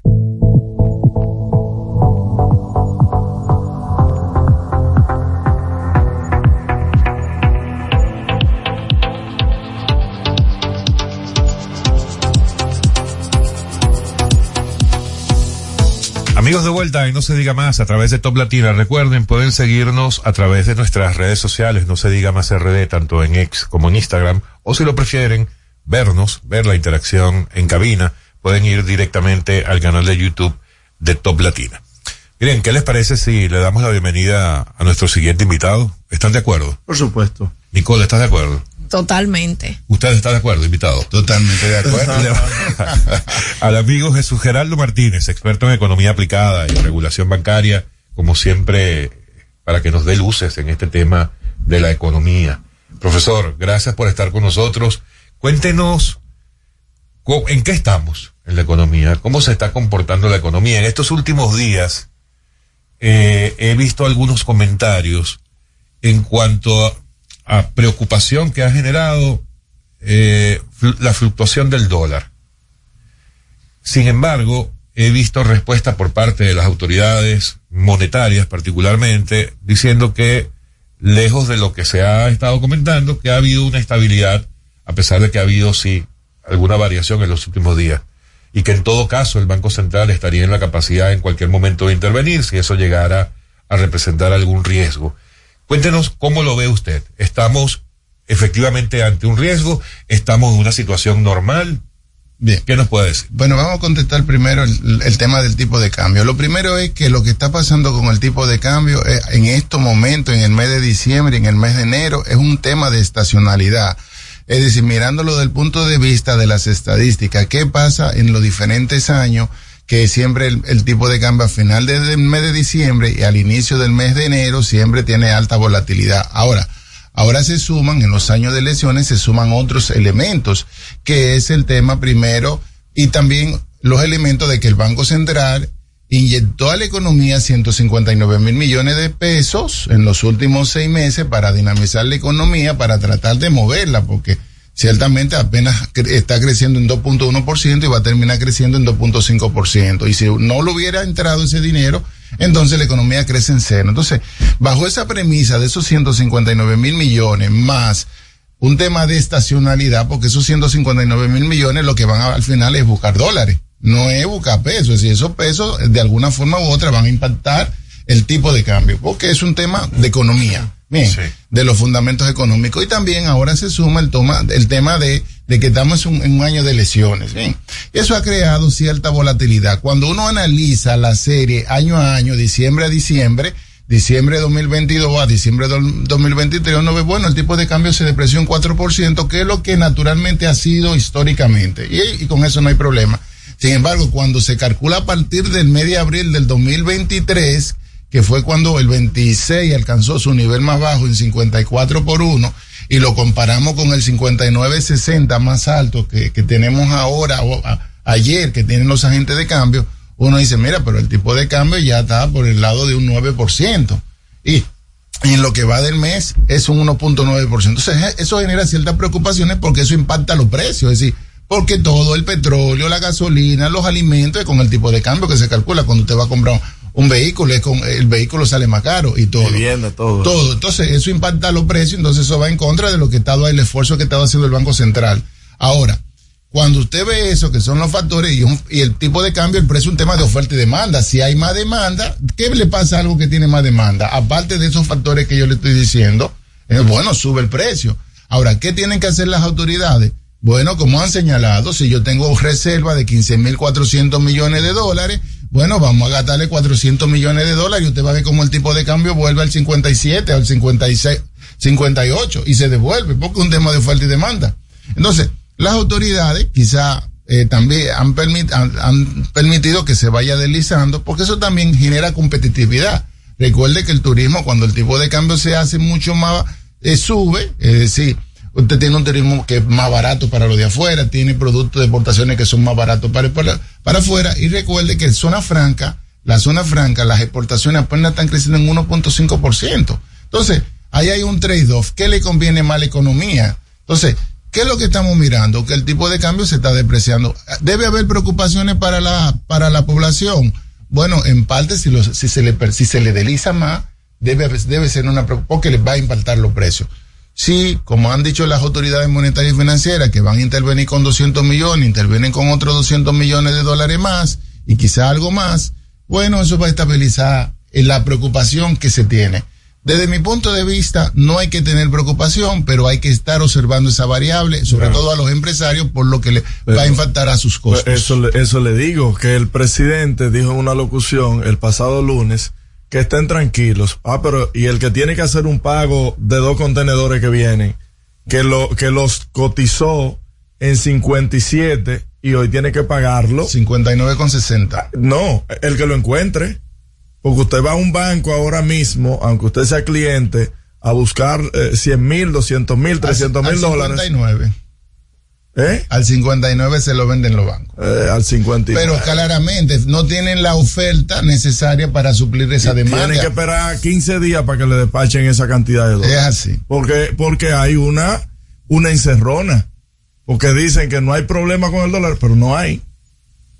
Bueno, entonces ahí lo que, desde mi punto de vista, yo hago un llamado a las autoridades monetarias y financieras de que, de que hay que, si es una preocupación, al menos que el, el objetivo sea permitir que el tipo de cambio se vaya al 60. Entonces, eso puede generar una gran preocupación porque la economía, El si bien es es, cierto, experto en eso, en, en el 60 por 1.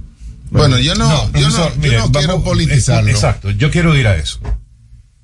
Y, y qué bueno que nosotros tengamos un Lo experto como usted en duele tema de economía. Pero yo creo que ese es un tema que los políticos deberían ser mucho más cuidadosos cuando los manejan en medios de comunicación, porque eso es un tema que del cual depende en gran medida la estabilidad de un país. Claro. Entonces, ante ese la irresponsabilidad No, irresponsabilidad no, son hacer, expertos en la eso. 60 por irresponsabilidad 1. Es una irrespo- La historia está ahí. de- del señor Romero. No. Eh, lo que quiero, la pregunta concreta para ustedes. ¿Es legítima la preocupación en este momento? O sea, ¿es, es permisible que la gente esté preocupada o se está convirtiendo precisamente por el tema de las elecciones? Estamos en una campaña electoral. Los comentarios están más subidos de lo que deberían estar con respecto a esa preocupación en particular. Mire, yo pienso que los comentarios están más subidos de, de lo que deben estar. Es mi opinión como economista y he señalado los factores, he señalado un tema de oferta y demanda, he señalado un tema de cantidad de dinero que ha inyectado el Banco Central que debe recogerlo, he señalado un tema de estacionalidad, he señalado un tema de que en años de elecciones eso siempre hay una preocupación, no importa el, el gobierno en turno que esté, porque pasó con el gobierno de Danilo y Gonzalo, para no, para poner una referencia mínima que llegó al 60 por uno en ese momento también. Entonces, eh, aquí lo importante es, es la intervención de las autoridades monetarias y financieras. Es el mismo gobernador que tenemos de hace 20 años. Entiendo que él debe también estar preocupado porque la variable del tipo de cambio siempre se ha queri- querido politizar en la República Dominicana. Y, y por eso es que se ha ido deslizando gradualmente. Entiendo que, las, que el, que el que, que, le- que el Banco Central, para no decir el gobierno, porque eso es un tema del Banco Central, tiene la reserva necesaria para intervenir en el mercado de divisas ante cualquier preocupación. Entiendo que el Banco Central lo que anda buscando con este, deslizamiento gradual del tipo de cambio, que la economía es el tipo de, de cambio real de la economía, que se acerque más al tipo de cambio y no tengamos un tipo de cambio apreciado que a nivel de comercio exterior no hace mucho más daño que bien. Eh, y se le permite ahora mismo que usted tiene una tasa de inflación que está convergiendo a la meta de inflación que terminó en 3.57, la inflación eh, de, la inflación en general. Eso no significa que los precios de la comida estén baratos, sino se quedaron caros y, y se estabilizaron los precios, porque a veces la gente dice, ah, tenemos inflación de 3.5 o 57. Entonces, ese es el contexto, hay que, que mirar el tipo de cambio. Claro, como dice el joven acá, el tipo de cambio afecta a los precios le pega duro a los costos de producción. Y entonces, esa es la preocupación que tiene que tener el gobierno de cara a las elecciones, porque si ese tipo de cambio sigue subiendo y, lo- y la inflación se le va y tenemos una inflación acumulada en estos 36 meses que va de gobierno, en estos tres años, de un 25%, la más alta en toda la historia de periodos gubernamentales de tres años comparando, entonces eso le puede afectar la percepción. Y de hecho, yo escribí un artículo donde analicé los periodos presidenciales desde el 84 cuando se fueron depreciando los tipos de cambio.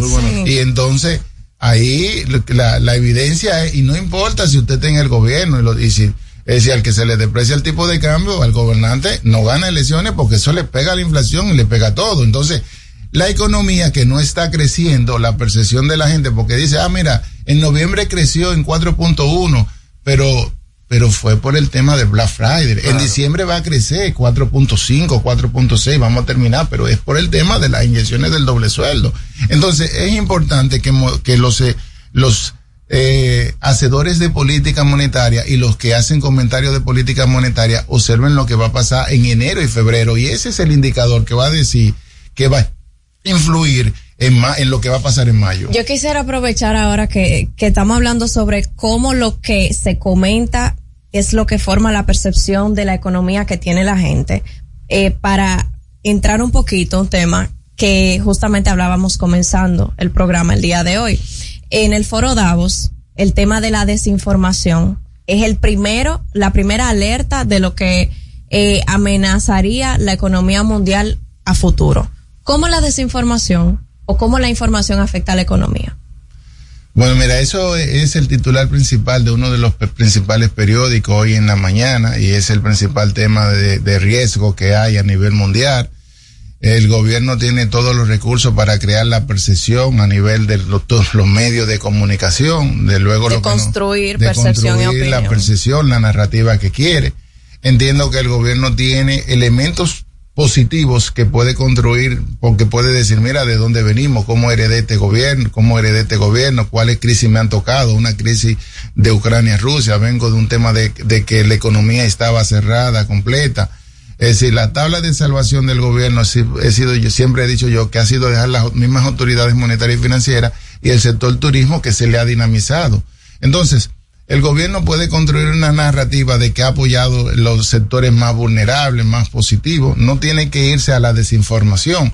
Claro, como eh, hay sombra también, porque tú tienes inflación, tienes crecimiento de la deuda de 11 mil millones, que cuando tú lo comparas estos tres años, lo comparas con los tres años primero de cualquier gobierno, tú tienes eh, un- un aumento significativo. Estamos hablando de 3.660 millones promedio por año contra 2.000 millones anteriormente.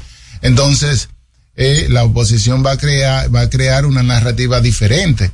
Pero la narrativa de verdad va a ser el bolsillo de la gente cuando la gente va a comprar al supermercado y se encuentra que la comida está un 30%, un 35% más cara. Cuando tú sabes que tú tienes salario, cuando el 70% del 78% de la población gana menos de 30 mil pesos, cuando el costo de la canasta básica, no de alimentos, porque eso son dos cosas sobrepasa. diferentes son llegan los 44 mil millones. Entonces, esa es la narrativa que va a crear la oposición en torno a eso. Ahora, el gobierno tiene que crear su narrativa de sus apoyos a los programas sociales y de, pero también hay un punto débil que es la infraestructura, el gasto de capital, que ha sido el gobierno en la historia de la República Dominicana que ha gastado menos. Entonces, es un punto, un handicap que le señalan. Y se lo hacen, no se lo señalo, no lo señalo yo, se lo señala el Fondo Monetario. Tiene que aumentar el gasto de capital y tiene que mejorar la calidad del gasto. Son los puntos que el gobierno tiene que trabajar de cara a si quiere permanecer en, después de más, después de agosto del Profesor, 2024. Eh, es, es eh, típico, por decirlo de alguna forma, que cuando se habla de lo que ha sido una realidad, el crecimiento económico constante de la República Dominicana a lo largo de, de dos décadas, ese, ese crecimiento promedio anual de un 4 o 5%, eh, pero es, es típico que las personas digan, ajá, pero eso no me llega a mí. O sea, el común de la gente. ¿Cómo le puede explicar en este, en este año el crecimiento no fue de 5, 2.5? eh, Vamos a terminar. Va a terminar en 2.5. El más bajo de los últimos 14 años. Correcto. Ese 5 o ese 2.5, cualquiera que sea ese aumento de la economía, ¿cómo se le puede explicar a la, a la gente de a pie que eso le beneficia a él? Si es que le beneficia. No, Yo no, eh, sí, siempre ha sido una de- discusión sobre el tema, eh, el tema de la, de la equidad y la distribución de la riqueza, de ese crecimiento que ha tenido. Si ustedes vieron eh, la noticia en esta semana de que los cinco hombres más ricos del mundo duplicaron su riqueza, fortuna. su fortuna en los del 2020. Igual también 5 mil millones de personas del mundo, de 7 mil millones que somos, se empobrecieron más, se fueron más pobres. Entonces es una tendencia mundial. Entonces, cuando me hacen esa pregunta, que no me la, me la hacen desde hace 20 años, yo le digo, bueno, cuando una economía está creciendo, una economía está generando empleo. Entonces, por eso ustedes tienen empleo, porque si no, si la economía no tuviera empleo, ustedes no tuvieran ni patrocinadores, porque las empresas estuvieran cortas. Entonces, empiezan a recortar el presupuesto. Entonces, tú tienes empleo, lo primero que yo le pregunto, sí, aunque gane poco, pero tiene un empleo, tiene un ingreso que te permite acceder a productos y servicios, bien. Entonces, pero también cuando la economía está creciendo, el gobierno está recibiendo más impuestos, bien, porque hay una elasticidad uno a uno entre los, por cada 1% que crece la economía, el gobierno también tiene un incremento de sus ingresos en 1%, la elasticidad uno, de uno. Entonces el gobierno recibe más ingresos y esos ingresos del gobierno puede apoyar los programas sociales, puede apoyar las escuelas públicas, aunque veníamos, puede apoyar los hospitales, porque si el gobierno no tiene ingresos, si estamos mal, imagínense que si la economía no está creciendo, vamos a estar mucho peor. Me decía O sea que todos los bonos del gobierno de Abinader son un sinónimo de que la economía está creciendo. Bueno, todos los bonos del gobierno de Luis Abinader son un sinónimo de que él está apoyando los sectores más vulnerables, como lo han hecho todos los gobiernos, porque aquí hay un, gran grupo de personas que no, que no tienen, como lo dije, no tienen los recursos para subsistir. Y la función principal de un gobierno es proteger la parte social, la parte más vulnerable de un país, los, los sectores más vulnerables. Vamos a ir a la pausa, pero quiero dejarle una pregunta en el aire. ¿Cuánto ha tomado prestado este gobierno en lo que va de gestión? Y eso nos lo va a responder después de la pausa. Al regreso, más información en No se diga más. Top Latina. Telejumbo presenta el rebajón de enero. Demuestra tu pasión por las ofertas y déjate cautivar por el ahorro. El rebajón de enero. Miles de ofertas hasta el 31 de enero. Jumbo. Lo máximo. Ponte tu careta y acompáñanos a celebrar la decimoquinta entrega del Carnaval Punta Cana. Sábado 3 de febrero en el Boulevard Primero de Noviembre a las 3 de la tarde. Vive la experiencia de un carnaval diferente, donde podrás disfrutar de food trucks, música, comparsas nacionales e internacionales, en un ambiente familiar y seguro. Un aporte de la Fundación Grupo Punta Cana para promover el arte y la cultura en la región. Te esperamos. Para más información síguenos en Instagram, arroba carnaval de Punta Cana. Natural, siempre natural. Mi yogur siempre natural. Yo desayuno todas las mañanas. En la merienda bebo lo que me encanta. Mi yogur rica, natural. Todas las frutas para alimentar. Siente lo mejor de la naturaleza en un yogur con menos azúcar y mejor sabor. Encuéntralos en sus distintas presentaciones. Perfeccionamos lo mejor de la naturaleza. Porque la vida es rica.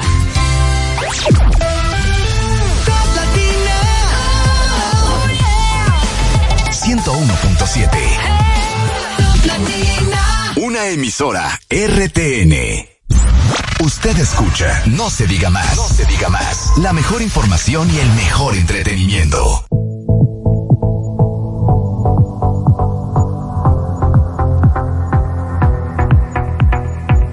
Y no se diga más a través de Top Latina. Máximo, habías dejado una pregunta antes de la pausa. Mucho se ha hablado de unos 30 mil millones de dólares, otros inclusive son, se van un poco más allá y hablan ya de 34 mil millones de dólares que este gobierno ha tomado prestado en estos tres años y varios meses. Y cuando usted dice que es el gobierno que menor inversión en gasto de capital tiene, es alarmante.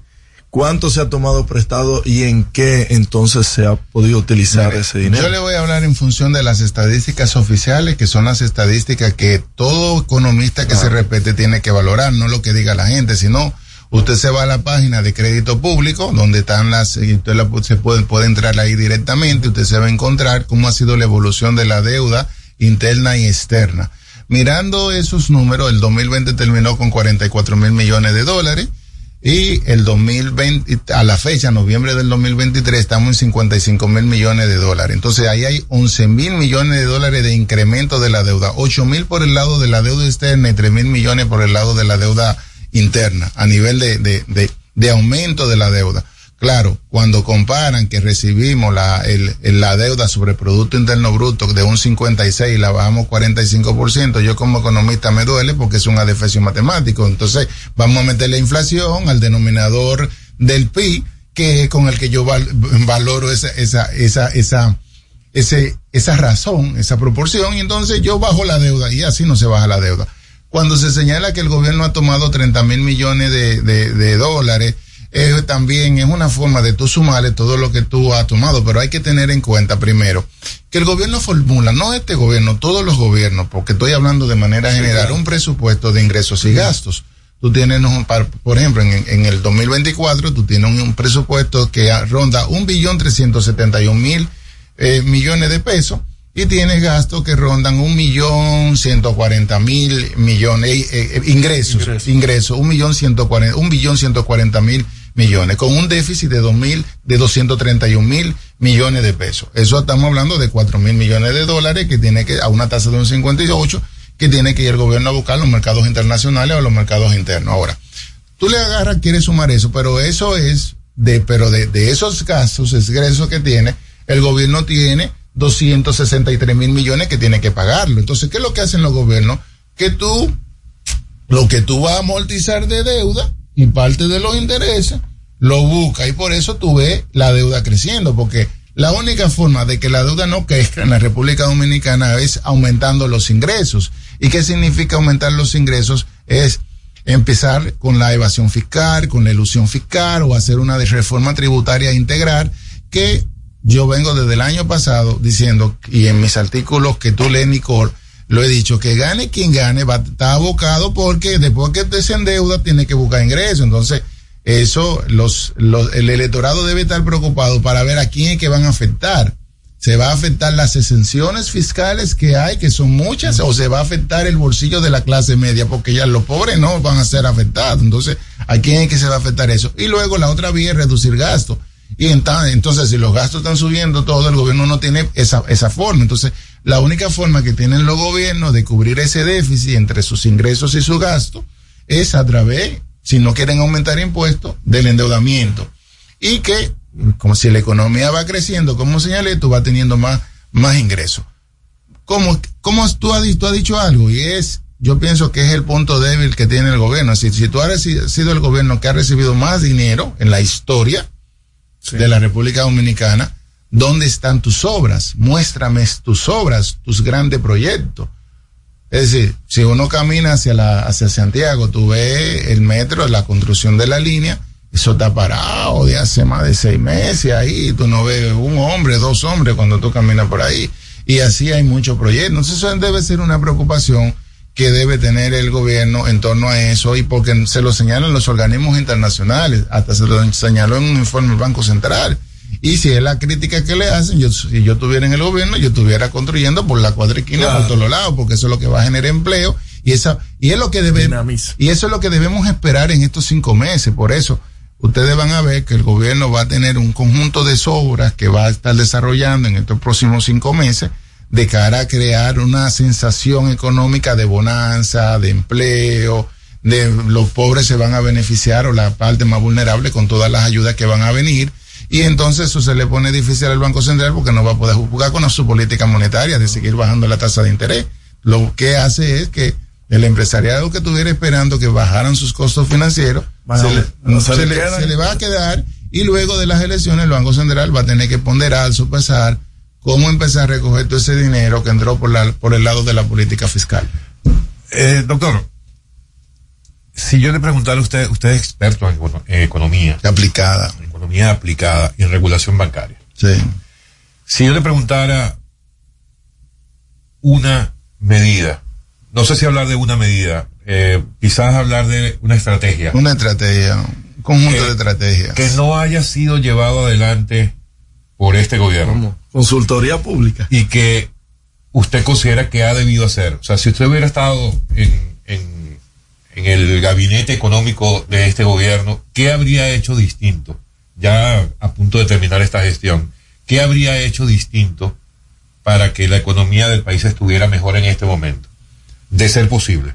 Bueno, mire, de ser posible, son muchos elementos, uno no puede dar certero. Yo lo que sí le puedo decir, que yo hubiera mejorado la calidad del gasto. Gastar mucho mejor e invertir mucho mejor los recursos recibidos. ¿Qué significa eso para el común de la gente? Para el, no común, todo el mundo para, el común de la gente yo empezaría a recortar gastos superfluos como está haciendo mi ley por allá, empezando por ahí con los gastos Ay. de propaganda y Ay, comunicación a todo el mundo por ahí, ahí hay 8 mil millones que hay ahí, no, que 8 mil millones, con 8 mil millones se desarrollan 16 mil 16 mil casas para los más vulnerables. Yo empezaría recortando los ministerios que son vulnerables, los, las direcciones que dijeron que iban a hacer el gobierno mucho más pequeño, Ay. pero mucho más eficiente. Usted me está preguntando. La duplicidad yo, de funciones. La duplicidad de funciones. Yo empezaría a optimizar el tamaño del gobierno y la eficiencia del gobierno y por ahí empezaría. Ok, vamos. Eso, pero déjalo que siga, no, pero que no, me lo no, no, no, no me coartes al invitado, no me sí, coartes al invitado. acaba de decir, y vámonos, si a usted le parece, al caso Milei yo veía a Milei en campaña, el presidente de Argentina, para quienes no lo recuerden, eh, en campaña él hablaba mucho, él decía que iba a acabar prácticamente con el 80% de los ministerios. Efectivamente ha eliminado siete, si no me equivoco, hasta ahora. Sí. Eh, pero ¿qué pasa en un país, independientemente de cómo se llame, cuando, cuando un presidente llega y dice, tenemos que eh, cerrar ocho ministerios? ¿Qué pasa con toda esa gente que trabaja en esos ocho ministerios? O sea, porque estás No, creando entonces no, una tasa de desempleo no, mayor. ¿Cómo, Eso es un error. ¿Cómo se eh, maneja? Es un error y a mi ley le va a salir bien su estrategia. Es un error. Es un error mirarlo así, porque ¿qué es lo que ha hecho mi ley? Yo dice, mira, yo le estoy tomando del como sector público terreno al sector privado, donde eso es. ¿Qué dijo mi ley? Yo voy a reducir todos estos proyectos que son públicos, no, esto es para el sector privado que lo desarrolle. Y fíjense cómo el riesgo país, ocho puntos bajó desde que ganó mi ley de la política de que anunció eso. El Fondo Monetario le va a meter cuánto ahora mismo, 43 mil millones de dólares a Argentina, le- lo, lo va, porque el están creyendo en su política, el, el tipo va a eficientizar su- eh, eh, el gobierno. Entonces, ¿Qué, ¿Qué está diciendo? Mira, la parte que le corresponde al, sector privado, todas estas empresas públicas que yo tengo deficitarias, porque aquí también pasó lo mismo cuando Sí. la reforma de Leonel Fernández, cuando, 98. es decir, lo que hizo pasó fue que creció el empleo. Yo se lo voy a dar al sector privado, voy a aumentar la competencia y entonces eso en economía se llama la mano invisible de Adam Smith, donde yo reasigno esos empleados en donde se requiere y esos empleados públicos que están sentados sin hacer nada Tienen que trabajar y van a ir a producir. trabajar al sector privado y a producir, van a hacer, y va a ser un gobierno mucho más eficiente, mucho más competitivo y mucho más productivo. Y así el país se va a ver, usted va a ver, so, él se está enfocando en las medidas que, fíjense por dónde está, es reduciendo gastos primero y pre- creando las condiciones y la confianza para que el capital extranjero entre y para que la empresa privada se desarrolle. De el billón trescientos 71 mil. ¿Cuánto va destinado a pago de intereses? 263 mil millones de, de- de pesos. Creo que de cada peso que ingresa a nivel de ingreso es eh, 26 centavos. Mucho. Eh, es grave. ¿Qué- ¿Y qué hacer? Porque es lo que le digo. No, el tema lo que está hay que hacer es simplemente lo que yo le dije. Hay que hacer una reforma fiscal y hay que mejorar, eh, el, eh, eliminar la evasión fiscal y la ilusión fiscal de ahora mejorar los ingresos, porque el gobierno además tiene dos vías de ingresos, por el lado de aduana y por el lado de los impuestos internos. Ahora, se habla de simplificar una estructura de impuestos, yo estoy de acuerdo de eso, aquí hay muchos impuestecitos que es, pero cuando los economistas hablan de ampliar la base del ITEBI, lo- yo le, se lo digo bien ver, claro, bien. están hablando de que le van a poner ITEVI a la educación, de que le van a poner ITEVI a la energía eléctrica, de que le van a poner ITEVI a los alimentos. Y entonces eso es a la clase media. Sí. eso es a nosotros que nos van a poner eso. Es decir, la gente tiene que tener claro cuando le dicen eso, a quién que le están poniendo le van, que es el respiro que tiene la clase media. Entonces, aquí entonces van a haber dos clases si seguimos en esa carrera que vamos. El tema de, ante una posible eh, y necesaria reforma fiscal que se ha estado aplazando en el tiempo, pareciera que como que no hay más tiempo para seguir aplazándolo, ¿verdad? Eh, a partir de un nuevo, de una nueva gestión del 2024. Sí.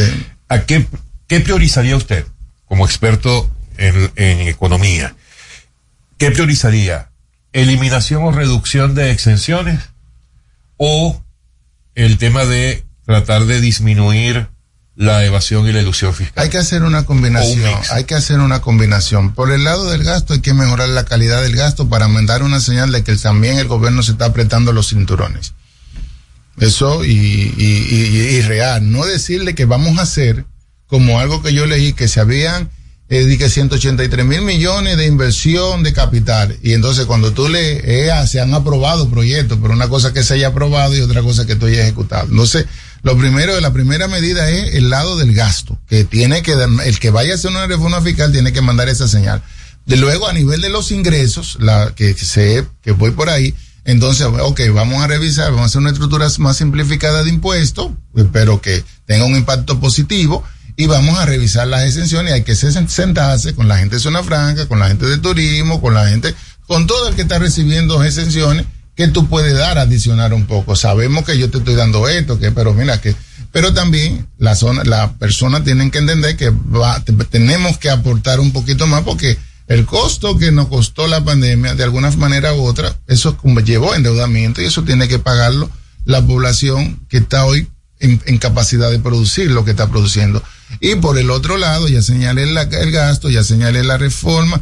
Entonces tengo que, por el lado administrativo, tengo que mejorar mi eficiencia.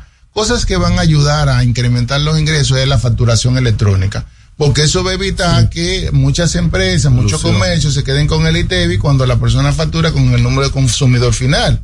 Porque ahí, eso vamos a decirlo, no se lo reportan a la DGI muchas empresas. Entonces, ese tema de ilusión, eso va a ayudar a esa capacidad de análisis que tenga la Dirección General de Impuestos Internos.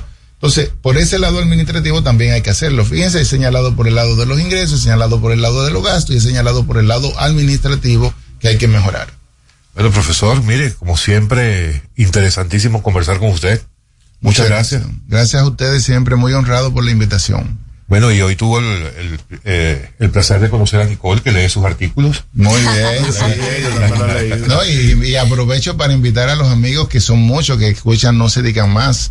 eh, a leer mis artículos en acento los En lunes acento. y los jueves. Son artículos objetivos, bien fundamentados. Y Eh, muy aterrizados, muy que bien. eso es- habla para el dominicano que tal vez no maneja el término económico, pero Y es el que puede llegar a entender qué es lo que está sucediendo. Redes sociales tiene, señor. Es, mi, mi- Jesús? Geraldo Martínez, todo junto, ese es mis redes sociales, en Instagram, en Facebook, en YouTube, ahí me pueden encontrar. Y aquí siempre bienvenido, profesor. Muchas gracias. Amigos, ha sido Jesús Geraldo Martínez, experto en economía aplicada y regulación bancaria en No se diga más. Ya volvemos. Al regreso, más información en No se diga más. Top Latina. Telejumbo presenta el rebajón de enero. Demuestra tu pasión por las ofertas y déjate cautivar por el ahorro. El rebajón de enero. Miles de ofertas hasta el 31 de enero. Jumbo. Lo máximo. Dale el toque dulce a tus mañanas con las nuevas French Toast Sticks de Wendy's. Deliciosas tostadas francesas cortadas a mano, crujientes por fuera y suaves por dentro. Servidas con rico sirop. Disponibles de lunes a viernes de 7 a 10.30 y sábados y domingos de 7 a 11 de la mañana. Pruébalas ya. El desayuno perfecto para tener un buen día. Solo en Wendy's. Aprendo en el colegio. Me llena de energía. Me brinda vitamina. Para ganar el juego. Creciendo sano y fuerte. Todos tomamos Fortimal Kids. Un brazo de poder en cada cucharada. Fortalece el sistema inmune de tus hijos con Fortimal Kids, fuente de omega, vitaminas A, D y extracto de malta. Con rico sabor a naranja. Un producto de laboratorios Dr. Collado.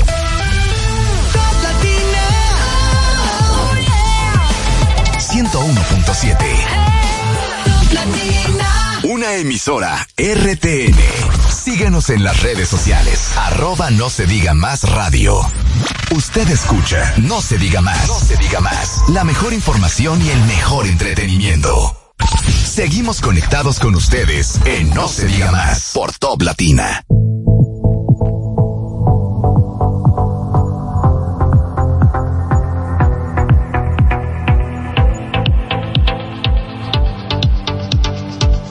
Bueno amigos, de vuelta en No se diga más ya para esta recta final del programa del día de hoy. Mira, no quiero que se nos pase el tiempo eh, de aquí a las nueve antes de comentarles que mañana vamos a tener una, una transmisión especial. Eh, vamos a trasladar nuestro programa No se diga más. Estás invitada, Nicole, si quieres acompañarnos ¿Qué? también. Vamos a estar Tiene que ir. desde el Hotel Intercontinental a propósito de una actividad que se va a llevar a cabo que eh, va a tratar sobre el plan de transformación digital de las industrias de manufactura local 2024-2028. Es una actividad que está, que va a llevar a cabo en conjunto el Ministerio de Industria, Comercio y MIPIMES, el Banco Interamericano de Desarrollo, eh, el, ¿cómo que se llama? La Embajada de España en República Dominicana, la Asociación de Industrias, eh, AIREN de Santiago y la Agenda Digital 2030 del Gobierno Central. Esto va a ocurrir mañana a partir de las 8 de la mañana, pero nosotros, no se diga más, en nuestro horario habitual de 7 a 9 de la mañana, vamos a estar conversando con todas las personas representantes de las distintas instituciones que les acabo de mencionar. Ya saben, los invitamos cordialmente porque va a ser muy interesante ver qué es lo que se está planificando a nivel de industria manufacturera en República Dominicana en términos de transformación digital. Así que desde allá vamos a estar. Sheila, ya lo dije. O sea que a partir de mañana. lo repito. Vayan bonitos, ¿eh? Oye, Se sí. va a matar con gente. ¿Tú sabes que lo- Oye, oye, es nuestra coordinadora de producción, que a dónde es que vamos. Ay, Aquí mi él viene feo entonces. Mañana Ay. va bonito. Tú sabes que, tú sabes que yo era más exitoso cuando, en, en mi época. Ajá. Hace mucho. Porque no, Cuando la- era en blanco y la negro. porque la radio era radio. Esto de las cámaras no existía. No, por Dios. Entonces la gente solamente me escuchaba y tú sabes. Se estilaba ir en, Ahora en lo ven a uno y. En short y, y con, y con camisa y, Chola, sí, polochecito. tú nada más te ponías una chaqueta así porque era lo único que. Ah, bueno, no, en televisión. En así. televisión, sí. Pero no, en radio, claro, tú ibas como. como te De eso debería volver. Sigue habiendo algunos que vienen como, como les Pero provoca. todavía, pero- todavía hay, hay voces que la gente no le pone cara y es como un enigma de que, wow, ¿cómo, cómo se verá? ¿Cómo No, yo me con- imagino Me esa pasó voz? con Milady Pérez que no debí conocerla nunca. Porque yo crecí escuchándola, pero muchos que, que nos escuchan ahora. Oye, pero Dios mío. Pero es la realidad. La reina, Milady Pérez. Entonces tú te ibas con ese imaginario que yo no estoy estigmatizando la belleza, ¿eh? Porque No, no. eso es muy relativo. pero- Estuviera Odette aquí. pero caramba, no. Pero caramba, si supieras que una vez caminando en el parque, sabe que en diciembre nosotros hacemos unos programas especiales y que son, que hay una parte que es pregrabada. Y yo aproveché esa semana y caminé por el parque como suelo hacer. Y alguien me escuchó hablando, yo hablando por teléfono, y dijo, y, y se paró y se detuvo. Pero tú, esa voz yo la conozco, tú estás en un programa en, la- en- en las mañanas, porque la gente se queda no necesariamente con, con el físico, sino eh, con el timbre de la voz. par de oportunidades. Una vez estaba en, en una PEC y se me acercó un muchacho, un jovencito, y apenas me escuchó, me dijo, usted no es el de, el de no se diga más. Yo me sorprendí. Yo creía que era alguien que me lo estaba mandando para relajarme. Para pero no, el muchacho, y cuando le pregunté, ah, sí, tú no escuchas, sí, pero lo escucho por Karina Alarcón. Oh, por Dios. Ah, dije, ah, bueno, no está mal, por no lo está menos. mal. Pero. Yo también escucharía por Karina, ¿verdad? Mira, no quiero dejar también de, tampoco de invitar a, esto es increíble. Campaña, ele- mira, las campañas políticas son una cosa que uno tiene que ver con mucho cuidado. Tú sabes que está circulando, yo la verdad voy a cometer un error porque no, no he verificado. Va, Yo no los verifiqué todos. Desde que Sí. van a hablar, los verifiqué todos. Bueno, hay una candidata, Nicauris Adames, Eso fue ayer. Eh, fue, es hoy, sí. es hoy, que está invitando hoy a las seis de la tarde, pero averíguame dónde queda para darle toda la información a, a nuestros Déjame oyentes. buscar, yo voy a buscar su Instagram. Déjame buscar su Está invitando a una gran empaquetada. Empaquetada, que es. Una- Lo que pasa es que si pones espaguetis, la gente no va. Así mismo, a una gran empaquetada. Empaquetado. Ha aumentado desde el día de ayer que se hizo viral la imagen de ella, de la empaquetada, tres mil seguidores, o sea que le Ah, funciona. mira. Vamos a invitar nosotros a una empaquetada. Es una candidata del, del PRM. Míralo aquí. Mira, ese es su perfil de Instagram. Es hoy, yo creo que eh, el concierto de Luis Miguel corre peligro. Porque es hoy a las seis de la tarde. Son públicos diferentes. No, no. Pero ¿dónde queda? ¿Dónde queda las almendras? Las ¿Dónde queda el rosario arriba? El rosario arriba. Entonces vamos a buscar ahora el rosario Mientras tú buscas dónde queda ese sector, también nos está mandando otra invitación, un oyente nuestro, nos está enviando por WhatsApp. Eh, el PLD no hizo una empaquetada, pero sí hizo una domplinada. Son buenas. Es, es en. San José de las Matas. Las almendras. San José de la Mata. En Sajoma. Bueno, Ay, mi querida allá- Milagro. Si usted está allá, hay que avisarle a Milagros. Milagro Germán, claro. Si usted ya está allá en San José de las Matas, vaya al sector Las Almendras, en el Rosario Arriba, a partir de las seis de la tarde del día de hoy, donde la candidata Nicauris Adames del PRM está invitando a una gran empaquetada. Ya lo saben. Y la domplinada en el sector El Quilombo, invitada por Marcos Alcalde del PLD y Miriam Heredia, vicealcaldesa. Mira, se ve de todo en campañas, en campañas políticas. Yo acompañaría a Nicauris Adames allá en, en Prefi- Sajoma. prefiere la empaquetada que la domplinada. Sí, yo prefiero la empaquetada. En realidad prefiero a, a Nicauris que a, Vamos a ver si, Ya, Miriam. si hay un fake news. aquí. Mira, vamos a despedirnos por hoy. Amigos, les reiteramos la invitación a la transmisión especial que vamos a tener mañana eh, desde el Hotel creo que hay- Intercontinental hay que a la a esta actividad súper interesante de la presentación del plan de transformación digital de las industrias de manufactura local 2024-2028 mañana en nuestro horario habitual de 7 a 9 de la mañana. Nicole, agradecidísimo de que nos hayas acompañado, ojalá que no sea la última vez. Gracias. Esperamos mañana. Un Piénsalo placer bien. para mí. Piénsalo bien el otro proyecto que tienes, porque si tú nos dices que sí, le Si mandamos saludos a, sí. le mandamos saludos a Odette. Piénsalo dos veces. ¿Qué? Pero de. Mira. Amigo, muchísimas gracias, gracias Nicole. Esta es tu casa. Máximo Romero, Hasta mañana. No se diga más. no se diga más. No se diga más. Una revista informativa con los hechos noticiosos que marcan tendencias en el país y el mundo por Top Latina. Top Latina. En Top Latina, esta es la hora. Son las nueve. Presentada por Altis. Trae tu número Altis y paga solo 500 pesos por seis meses en un plan móvil con 21 gigas, 21 apps libres y roaming incluido, con la mayor cobertura del país. Cuenta conexión. Cuenta conexión. Con el prepago de artista, ya sí estamos activados.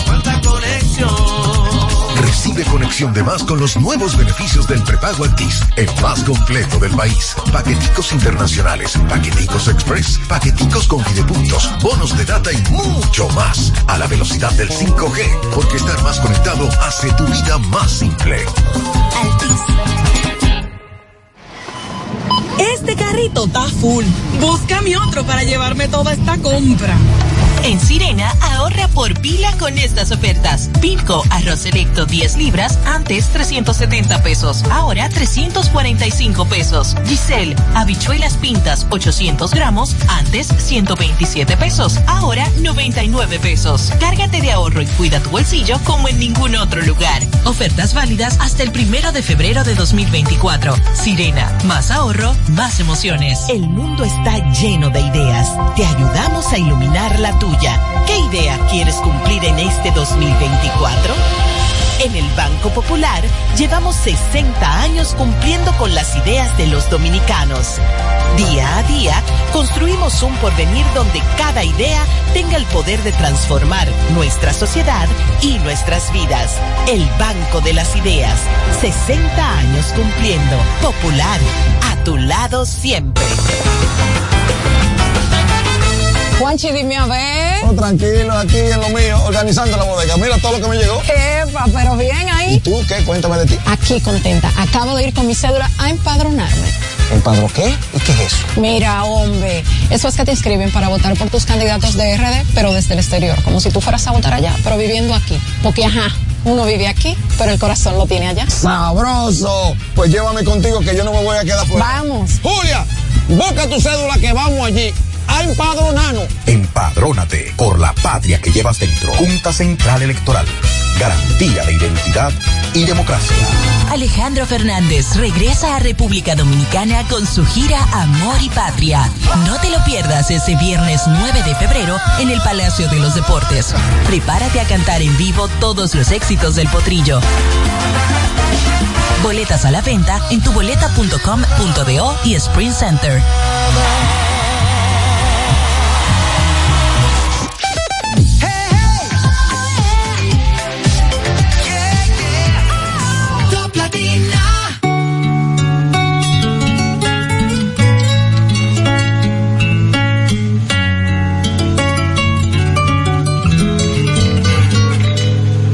Te has ido de mi vida, vida mía, pero ya te extraño. ¿Quién diría? Nadie lo creía y ya vamos por un año. De solo pensar en perderte. Las milésimas se vuelven horas. Contigo yo me voy a muerte. Y mucho más cuando estamos a solas. Cuando nos falle la memoria y solo queden las fotografías. Se me olvide todo menos que tú eres mía. Cuando los años nos pesen y las piernas no caminen. los ojos se nos cierren y la piel ya no se estire cuando lo único que pese sea lo que hicimos en vida y aunque nada de esto pase oh, eres el amor de mi vida. Oh, eres el amor de mi vida encanta verte desnudita, eres la pintura más bonita. Tanta belleza, ¿quién la explica? La ducha mojadita, si salimos fino, exquisita. Y en los parches donde no se quita. Todos los planes cambiaron, era perro y me amarraron. El corazón me robaron, justo y necesario me hace sentir millonario. Los años nos pesen y las piernas no caminen, los ojos se nos cierren y la piel ya no se estire. Cuando lo único que pese sea lo que hicimos en vida, y aunque nada de esto pase, eres el amor de mi vida. Siempre me he soñado una vida contigo. Más valen los hechos que lo prometido.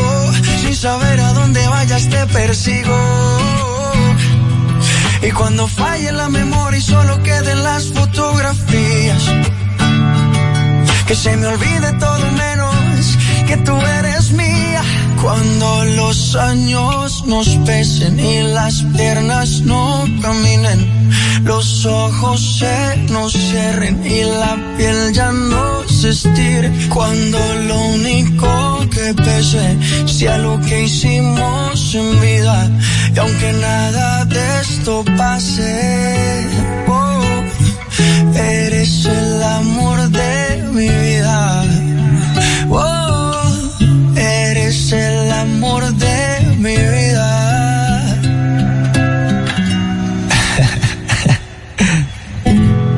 Yeah, yeah, yeah, yeah. Yeah, yeah, yeah, yeah, yeah, yeah. Yeah, yeah, yeah, yeah, yeah. Una noche más y copas de más. Tú no me dejas en paz. De mi mente no te vas. Aunque sé que no pensar en ti, bebé. Pero cuando bebo, me viene tu nombre, tu cara, tu risa y tu pelo.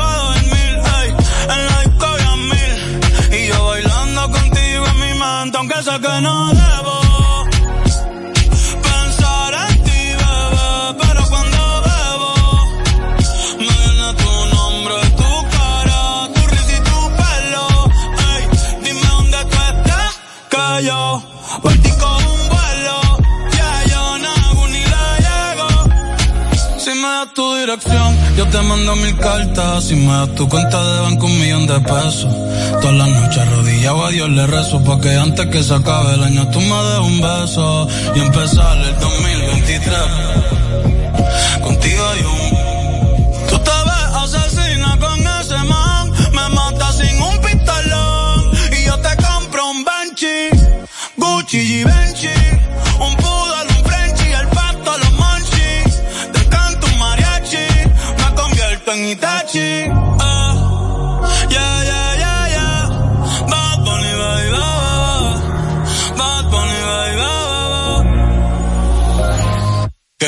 se kusuchitai Demo anata toda ke Doko ni maska Doko ni maska Que wa se kusuchitai Demo anata toda ke Doko ni maska Doko ni maska Top Latina, tu estación en Santo Domingo.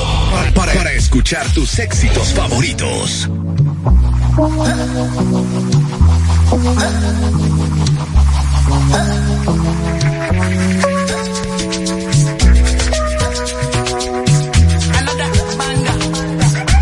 no quiero